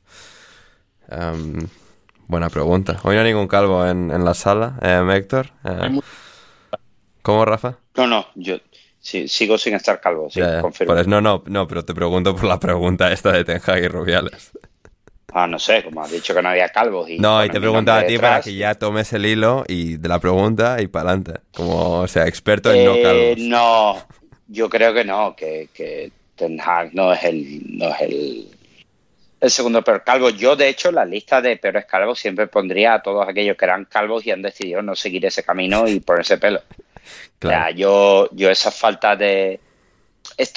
además, esta falta de entender que la vida la vida te, lleva y te, trae, y, que cuando vas, y que cuando vas por cierto tal tienes que aceptarlo porque así, así son las cosas, pues yo todos estos que se ponen pelo y remontadas y tal, en contra, empezando incluso por el Cholo Simeone, le paso la, palabra a, don Rafael. Es otro, tal y como hizo el planteamiento de ayer, eh, le puedo meter ahora mismo como peor calvo que, tenga, que tenga. Por el, por el razonamiento de Héctor, que efectivamente podría al menos ser fiel a su, a su colectivo, que era el de los calvos, como Conte y tal, o Casillas. La gente que no asume en la vida es la peor. Ya yo sé que me voy a quedar calvo y pues eventualmente pasará y tendré que llevarlo con dignidad. Claro, o sea, dignidad, no, no vas a no vas a ir a una clínica, Rafa. No vas a meterle dinero. No, creo, yo ahora mismo no estoy para meter dinero más que más que en nada. Ya. Ya, ya, bueno, sí, sí. Eh, de, hecho, en, la boda esta que ha sido este fin de semana, no he visto foto con el puro, ¿eh? ¿Significa eso que está, que arrecia la pobreza? Era una boda en la que no daban Vaya, vaya, es que ya decía yo, Rafa en una boda y no hay la fotito en Instagram con el puro, o sea... Y es, es verdad que yo, en mi defensa diré que yo me llevé uno. Vale. Me hice la foto con, mi señora esposa, con el puro, la copa y tal, y yo no me vi especialmente sensual y por eso no la he subido, pero la foto la hay. Luego la, pongo en el Discord. Me encanta, sí, por favor. Ay, ay, ay, maravilloso, maravilloso. Em, a ver, ¿qué, ¿qué, más te tenemos? Bueno, eh, no sé, José, ¿tú tienes un peor calvo que Tenjago Rubiales o son este el 1 y el 2? No, yo creo que es que no, no me, me costaría poner a Ten Hag como en el número eh, en el número 2. Es decir, tiene eh, que, que, este hombre nos está, está defendiendo a Anthony y a Overnamar por sus abusos, pero o sea que se está poniendo en el se está poniendo en el en el en el ranking de balón de balones de oro para los calvos. Eso es verdad. Sí. Se está, postula se está postulando. No lo tendría como el número uno, pero hmm. va, va subiendo los rankings. Totalmente. Em, ah, espera, Rafa, tengo que pasarte los links de esto. A ver, es que te preguntan eh, cosas de, de Madrid eh, con links. Eh, te lo paso por, por el, chat de, de Skype. En este caso, nos preguntaba Diego Martínez sobre esta noticia de El Español. Em, que habla sobre, bueno... A ver, espera, a ver. Que voy a ver si entro. ¿Esto está en el Discord? No, en el Skype. Bueno, sí, en el Discord también, sí, sí. En Preguntas Podcast, en el canal ahí. Vale. Em, pero bueno, lo que Rafa va abriendo la primera de los. O sea, hay dos links ahí, pero tú sube al de Diego, que es eh, sobre eh, que el ayuntamiento pierde 158 juicios por multas de velocidad. Em, ah, yo desde aquí lo celebro. Bien, bueno, pero, o sea. Y, voy, a, y, voy, a, y voy a apuntar, voy a apuntarme los argumentos porque. Esta del túnel de la M30 a mí alguna me o me ha caído o me va a caer. Ajá, ya. Claro, claro. Bien, bien, pues eso. lo que- Es que, o sea, es un túnel en el, que, en el que hay 18 carriles y en el que es absurdo que haya que ir a 70. Ya. Me refiero, pues, uno, a efectos de ruido no hace ruido porque para algo es un túnel. Y cuando hay tantos carriles, pues chicos, se puede ir, no te digo que se puede ir a 120, pero sí a 90. Entonces, pues, eh, a ver, los ciudadanos se merecen algo más. Pues sí, desde luego que sí. Y no las tonterías de Almeida, que se va a ir a jugar con el Cholo al fútbol y con Augusto Fernández y con Godín y no sé qué, y está aquí a, a, a carapollear. Y el otro día, mira, de hecho, lo vi en una terraza. Ajá. Ojo, ¿eh? Es. ¿Una terraza exclusiva o en plan ahí con la plebe? No, no, no, le vi en una terraza en cerca de los que sean de Madrid conocerán la o los que hayan estudiado ingeniería, donde está la- el edificio de la Politécnica de Madrid, como en, en la glorieta esta de San Juan de la Cruz, Ajá. en la Castellana más o menos. Eh, pues ahí enfrente le vi en una terraza con la novia, que tío, quiérete algo, macho, que tienes 50 palos, no puedes salir con una chica de 24.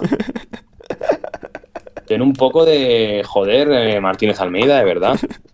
Me pareció muy, muy indignante. eh, de verdad, podía ser su hija. Me, me pareció muy feo. Eso me recuerda un poco, me recuerda un poco a cuando eh, tenía un tío que, que no recuerdo que decía, eh, ¿qué le puedo dar yo a una muchacha de 20 años? Asco.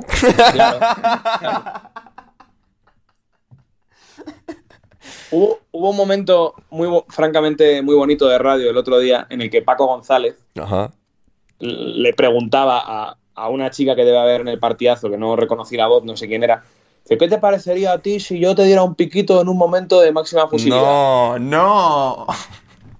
Y claro, la pobre chica, en un silencio, eh, nada incómodo, pues, y ahí de repente, pues no si dijo cañizar eso a alguien. Hombre, sin presión, ahora que no te escucha nadie, jajaja. Entonces, pues bueno, eh, Dios. ese tipo de comentarios de, de gente que se cree que es joven, pero que ya no lo es. Entonces tú a la niña de 20 años, efectivamente, lo que le das, o le deberías dar es Ya, ya, es lo que, es lo que tiene. Eh, a ver qué tenemos por aquí. eh, para Rafa, ¿qué tal el congreso con los colegas en Portugal? Bueno, eh, ha estado bien, ha sido mi primera experiencia docente como, como doctor, entonces, eh, pues bueno, un debut muy agradable, me han recibido muy bien en la Universidad de Lusófona do Porto y, y la verdad que muy, muy bien, o sea, a ver, a mí es que tanto Porto como Lisboa son dos ciudades que me gustan mucho y es un país que, que me gusta mucho y que en general los españoles siempre como que lo tenemos un poco como el vecino pobre y a mí la verdad que es un país que me encanta, que la gente es súper agradable, que todo el mundo habla español, eh, o sea, que, que es fácil entenderse, que es gente con, con ánimo de, de agradar. Entonces yo encantado, yo encantado. La verdad, todo lo que pueda ir de trinques a Portugal, eh, que me los busquen. Yo encantado. Bien. Eh, Héctor, ¿puedes confirmar que Rafa ha, ha estado enseñando donde tú estudiaste? ¿O es otro sitio?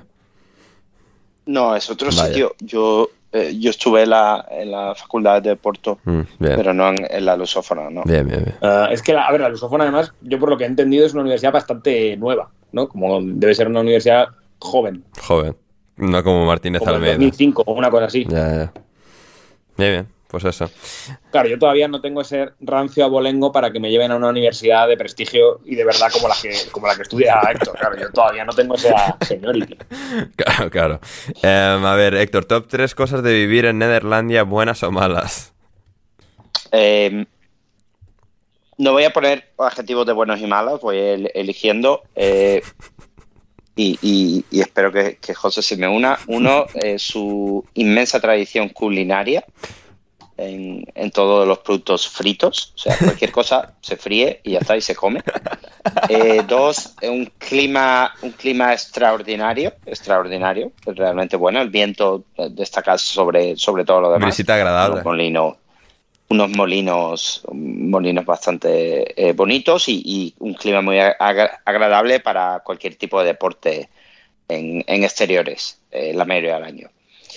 Y, mm, y el tercero, mm, a un idioma, un idioma realmente sonoro, sonoro, bonito, bonito Nada como difícil. nada difícil, nada difícil, pronunciaciones eh, fáciles.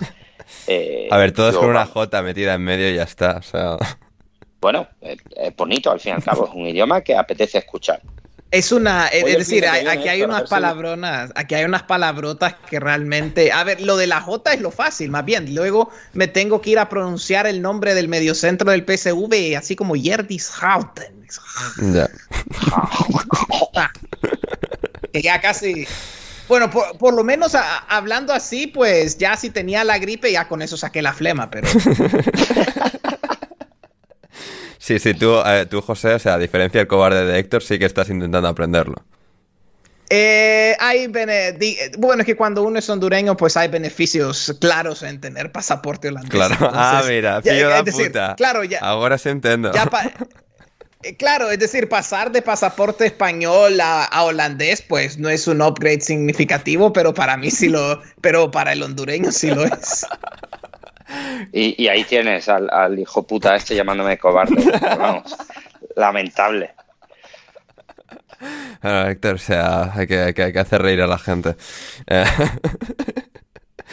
a ver, Tampoco creas que yo lo hago por curiosidad científica. A mí, es decir, si no tuviera una obligación o una otro un motivo que me motive o un motivo para hacerlo, no lo haría por curiosidad, Claro. digamos. No me pondría a pronunciar Schouten solo por ajá. eh, por gusto. Sí, sí, o sea, tienes que recitar en plan la constitución holandesa en holandés y cosas así para que te den el pasaporte. Eso sería un poco más fácil que leer. Bueno, el examen no se ve no se ve tan mal por lo menos. Eh, así que vamos a vamos a ver cuándo me va cuando suceda eso. Eh, con tal que no me pongan a, pronuncia- a, a pronunciar mucha cosa rara, estamos bien. Bien, bien. Actualizaremos en alineación indebida. Em, para Rafa, pregunta a nuestro amigo Chris Lence, ¿cómo haces para aportar esa elegancia en las fotos y viajar y plasmarlo con un Insta de referente influencer? Pues yo la verdad que aquí estoy de- totalmente de acuerdo con Chris. Yo lo que no sé es por qué solo tengo 700 seguidores de mierda. Plan, joder. Yo creo que debería ser un... Sí, sí. Pues un referente Seis cifras a- mínimo, Rafa. O sea, tanto no sé, pero yo que sé, al menos como en Twitter, ¿no? No creo que diga o haga cosas mejores en, Twitter que en Instagram y tengo 400 o 500 seguidores más, entonces no me parece justo. Y, y yo de lo que quiero, de lo que me gustaría vivir es de es en realidad de eso, de hacer unboxings, de ponerme cremas y enseñárselo a la gente, de llevar a, a mi esposita a cenar y ese tipo de cosas. Entonces, Claro. em, y grabarlo. Entonces, si quieren em- ayudarme en ese sueño que tengo yo de ser. Porque creo que ese campo en el influencer masculino no está, porque el influencer masculino son pues o mazaos o cosas así. Yo soy una persona, pues, con otro porte, con, con otra elegancia, y yo espero que con la ayuda de Chris y demás, pues pueda, pueda lograr mi sueño, pues, de ser, pues, no sé, el, el María Pombo masculino. Maravilloso. Para Héctor, camiseta de fútbol que más adoras. Buena esa, ¿eh? Ah, supongo que de mi colección. Sí, imagino. sí, sí. Eh, fácil. Eh, Brasil 1998, Ojo. que, que todavía me entra porque a mi abuela le dio un, supongo que se tomaría lo mismo que Pep, y, y compró una camiseta bastante amplia para, para el Héctor de 13 años. y, y todavía, todavía, vamos, todavía me queda perfectamente, la uso para, para jugar y todo. Y aunque fue una, una Copa del Mundo bastante agridulce, porque me tragué el, el 3-0 de Francia en, en Río y, y- y costó un poquito asumirlo. Eh, sobre todo porque a esa edad yo todavía no era consciente de lo bestialmente bueno que era Zidane. Pero, pero le tengo mucho cariño a la camiseta y ha sobrevivido todos estos años que ya, ya se dice, ¿eh? estamos en 2023, o O sea, sea, que, no se ha desgastado, no está como ya el cuello super dado de sí. Que va, que va, que va, que va, está, está bien, Eh, está bien, ah, fantástico. está perfecto. Para mí, dice Chris Ander, por favor, llama a los albañiles que a este zulo le falta una ventana. Y Chris, ya que ya ha vuelto a Londres, ya pronto tendrá que, volver a las filas indebidas, pero mientras tanto, no, Chris. O sea, los zulos son zulos, no necesitan ventanas. Así que eh, proseguimos. Em, eh, para eh, Héctor, pregunta Lobato, ¿te gustaría ser el que da ayuda psicológica a Richarlison? ¿Por qué esa, por qué esa ayuda que le darías involucra un bate de béisbol? Eh, bueno, sin ninguna duda, por supuesto que me gustaría y, y no quiero quitarle tampoco eh, cuota de mercado a Rafa, pero si además pudiera llegar a, ser influencer en la ayuda en la ayuda personalizada a gente que lo necesite, yo creo que ahí hay un nicho. eh, Pu- puede ser presencial, puede ser por, por videollamada o usando alguna de las redes, entrevistas, youtubers. Aquí no me quedaría, porque claro, porque el Estado holandés se llevaría la mitad de mis ingresos. pero, pero ya buscaría, ya buscaría algún lugar donde, donde poder eh, registrar mi empresa y, y hacerlo simplemente no solo por el beneficio económico, sino también por ayudar a todos esos deportistas que necesitan de, de mi apoyo. Claro, claro, sí, sí, totalmente.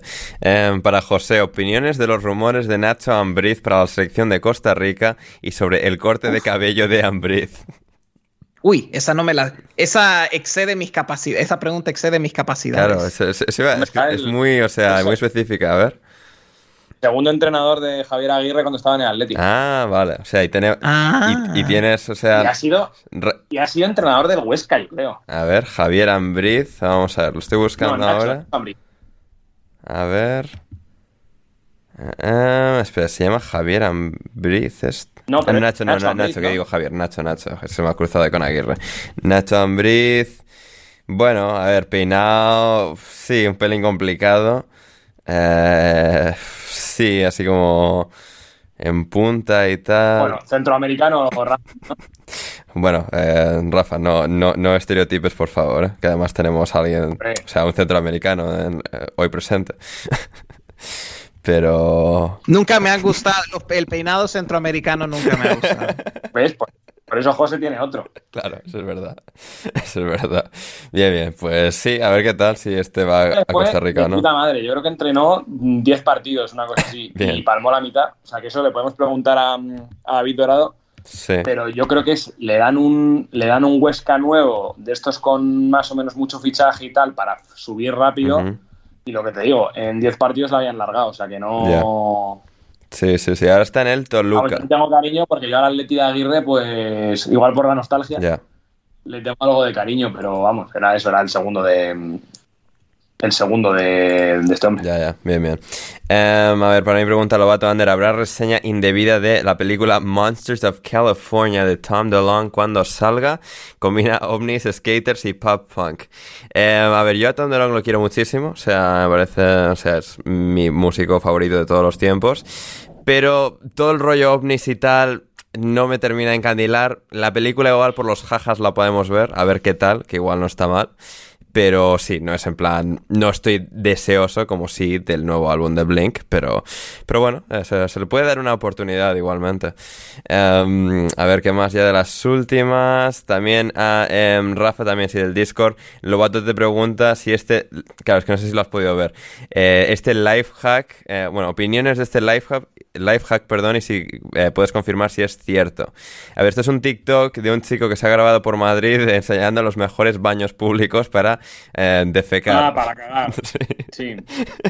O sea, vamos, me refiero, me, me ha llegado el vídeo, pero yo, eh, no, por lo que sea, no lo he visto. Yo en general, eh, y, y aquí voy a dar un datazo, yo en general soy, soy muy cagador. O sea, yo he cagado, por ejemplo, en, en todos los juzgados de la Comunidad de Madrid, a todos los que he ido, he cagado en todos.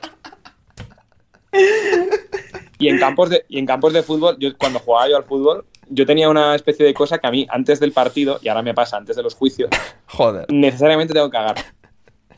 joder, eh. Entonces, en- conozco mucho juzgado, conozco mucho polideportivo, Sí. Conozco mucho centro de entrenamiento, entonces eh, yo diría que Madrid es top 3 ciudades para cagar. Pero igual, el que más me ha gustado, que esto le gustará a Manu Sánchez, el de los juzgados de Toledo. Me parecieron... ¡buah! Qué maravilla, eh. Ojo, eh. O sea, co- conozca baños de juzgados con Rafa Pastrana. Deberías hacer un tour. Sí, te- yo, en, eh, yo en su día, en el despacho en el que estaba antes, Sí. eh, tenía como un tenía un tier list, los iba, los iba ordenando. Bien, me encanta. Porque claro, pensar que para un abogado es muy importante, no sé si os acordáis de aquel sketch célebre de la hora chanante, Ajá.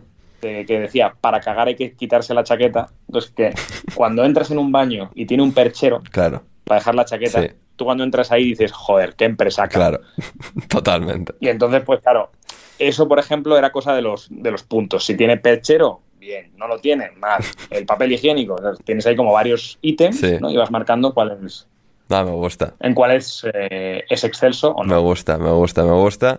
Eh, muy bien, y ya con las últimas de las últimas, Felipe Uribe nos decía para todos, en palabras de Ten Hag, estamos de acuerdo en que se acaba primero su era en el United que las de Klopp y Guardiola, eh, perdón, eh, y Guardiola en el City, o sea, en el Liverpool y en el City. Eh, seguramente, sí, como habíamos tratado al principio, tiene pinta de que igual llega a su final antes que la de los otros dos. Y, y- la última de Álvaro, bueno, teníamos, llegado una de Borja también, así que llegaremos a esa. Eh, Álvaro nos dice, el programa necesita una sección permanente de Gonzalo Carol hablando del Chelsea. Eh, es cierto, pronto volverá Gonzalo, de hecho está en el programa del miércoles, así que trataremos ahí un poco más del tema del Chelsea con Gonzalo, pero sí, ha estado, ha estado por Twitter ahí primero diciendo que Abramovich debe haber firmado algún, algún acuerdo con el Diablo por la Champions del 2012 y del 2011, y luego por, por grupos de WhatsApp ha terminado pidiendo la dimisión de Pochettino, ¿eh? Así que... Gonzalo, tranquilito en el día de hoy. Em, también nos decía Álvaro, De Gea no valía y Onana era Van der Sar, mientras tienen más escándalos que puntos. Cierto es, cierto es. Y también nos pide Álvaro top 3 de entrenadores sobrevalorados de la temporada actual. Si alguno tiene. Pero en plan, ¿que, que estén, que estén entrenando ahora o Sí, que- en Premier, sí. Los tres más sobrevalorados de los 20 de Premier. Tena- para mí Tenag 100%. Ajá. Apoyo la moción. Bien. Iraola, Iraola, Iraola. Iraola. Iraola. Este- el palenquito Y- de José este no que- lo va a apoyar, ¿eh? Y creo que deberíamos poner a Marco Silva. Mm. Mm. Mm. Mm. An- Esa, aunque An- esa Ander, también la apoyo. Ander querrá poner a, a- a Tito Roy. Pero bueno, me parece. No, hombre, Roy no de- puede ser. Pero Ander sí, porque Ander no tiene ningún tipo de ética. Ah, Ander eh, para Yo estas cosas. Yo pondría casi a, a Postecoglou, que pareciéndome muy Va, bueno. cállate. Ojo, eh. Silencio, Ala, Rafael. ala, ala, ala, ala, Y es que el otro día me he indignado que le han nominado al de Best de entrenador. Por supuesto. ¿Qué cojones ha hecho Postecoglou? Sacarse la, la- no chorra por toda Escocia, eh, Rafa. Sí. Bueno, pero es que la chorra por todas Escocia se la sacó Steven Gerrard, me refiero. Es que mm, ponemos la vara de medir. Bueno, eh, pero es que habla muy bien, hostia. O sea, ya, ya, yo ya le tengo por encima de Bielsa, eh. Ojo, cuidado, eh. Con, con Postecoglou. Hombre, a mí lo que sí me parece es gracioso, por ejemplo. Claro, joder, un tipazo, tiazo ahí. eh, te cuenta su vida, haciendo australiano. O sea, este es, es el tío definitivo. Sí, sí. Y te digo que me gusta y me hace gracia, pero creo que la gente le está poniendo, incluido tú, de, Correcto, yo el primero. de 10. Y para mí es un 8 y medio, entonces es sobrevalorado. Bueno, vale, se, se puede aceptar. A ver, yo voy a decir Don Vicente compañía en el Burnley. Bueno, sí, Bien, es buena bien. esa. Sí, sí, sí, sí, bien. Em, ¿Quién más? Roy podría ir perfectamente ahí dentro. Voy a decir Roy Hodgson también. Pero que Roy llevó al Fulham a la final de la Europa League. Y bueno, sí, pero 2010, Rafa, estamos hablando de 2023. Eh, solo te falta, solo te falta meter a, a Klopp, a Klopp y a Guardiola, lo que te estoy viendo venir ojo, ya. eh. Nadie le valora al pobre hombre. ojo, eh. A ver, Ten Hag es buena. ¿Cómo que nadie le valora? Está- estáis todos, eh, está- estáis todos aquí, o sea, a favor de Hodgson. Em, y que David Moyes sobrevalorado no está porque es, es David Moyes. Eh, difícil, ¿eh? Vamos a decir Ten Hag y, tirar para adelante. muy bien. Y a ver, ¿qué más teníamos? ¿Qué más teníamos? De, de, em, Borja nos había mandado, de Borja que nos había llegado una de las últimas. Para todos, ordenad eh, de peor a mejor las siguientes catedrales, eh, que aquí figuran por orden, al- por orden, orden alfabético, perdón. Amiens, Burgos, Colonia, Rouen, Sevilla y Toledo. Uf, eh. No podía venir con una fácil este cabrón. Pero ahora mejor. Sí, de, eh, de peor a mejor, nos dice. Esa me gusta bastante. Yo solo he visto la mitad de estas. Sí. Eh, he visto Colonia, Sevilla, Toledo.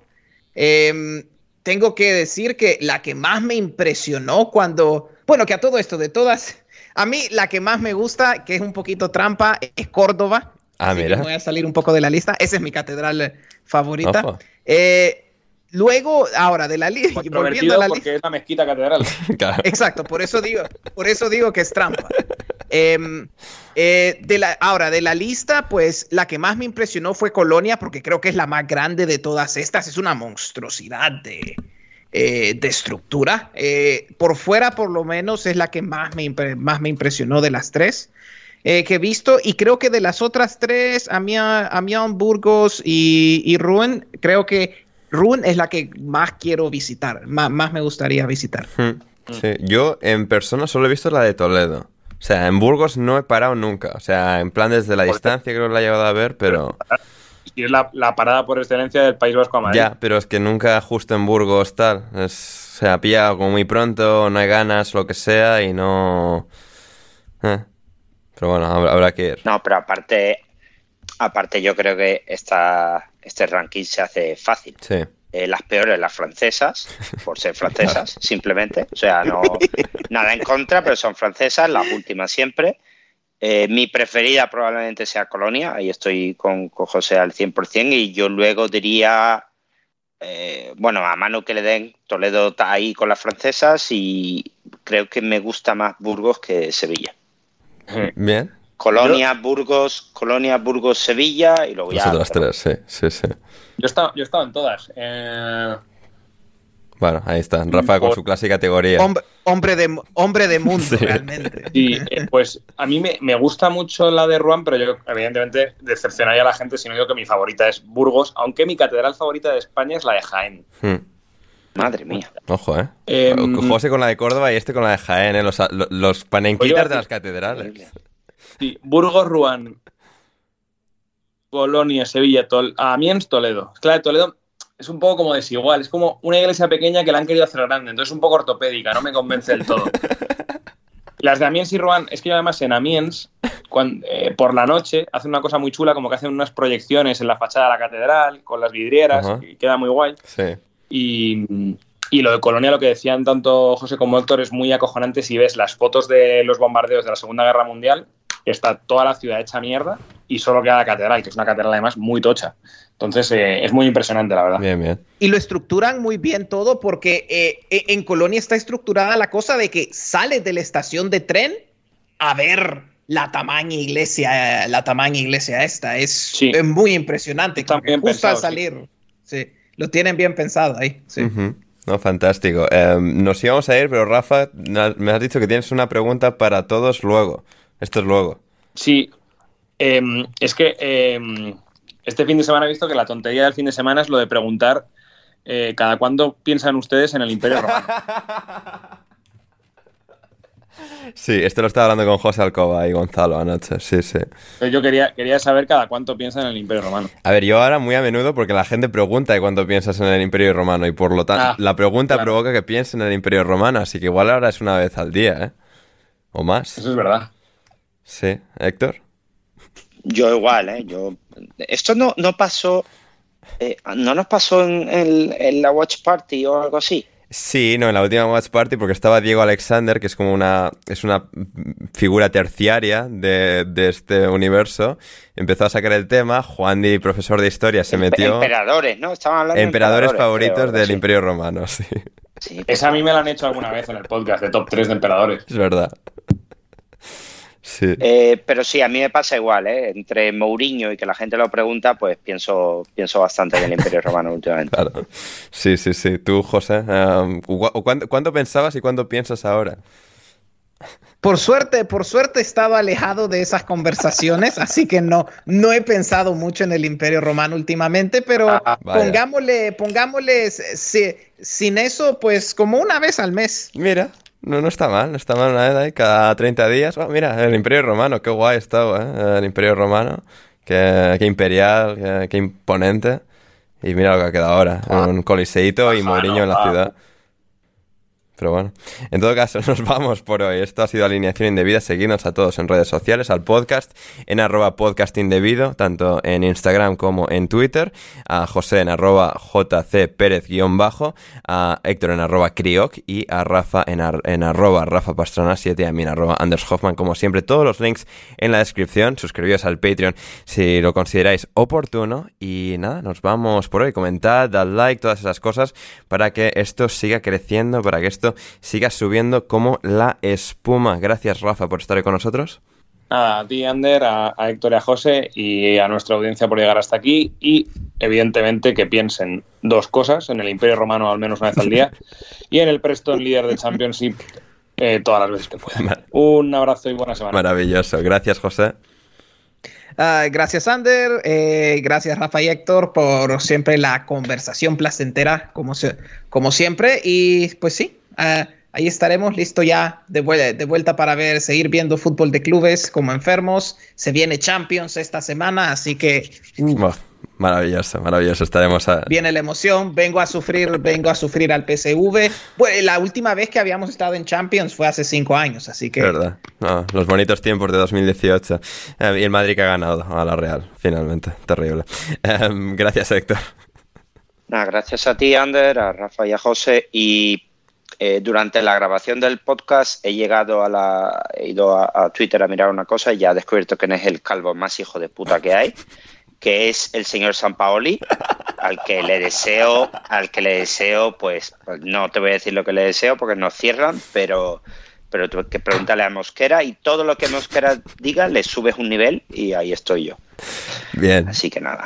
Me gusta. Maldito hijo de puta. Hashtag Flamengo, hashtag eh, fútbol brasileño. Eh, yo soy Ander Iturralde. El hundimiento. hundimiento, efectivamente.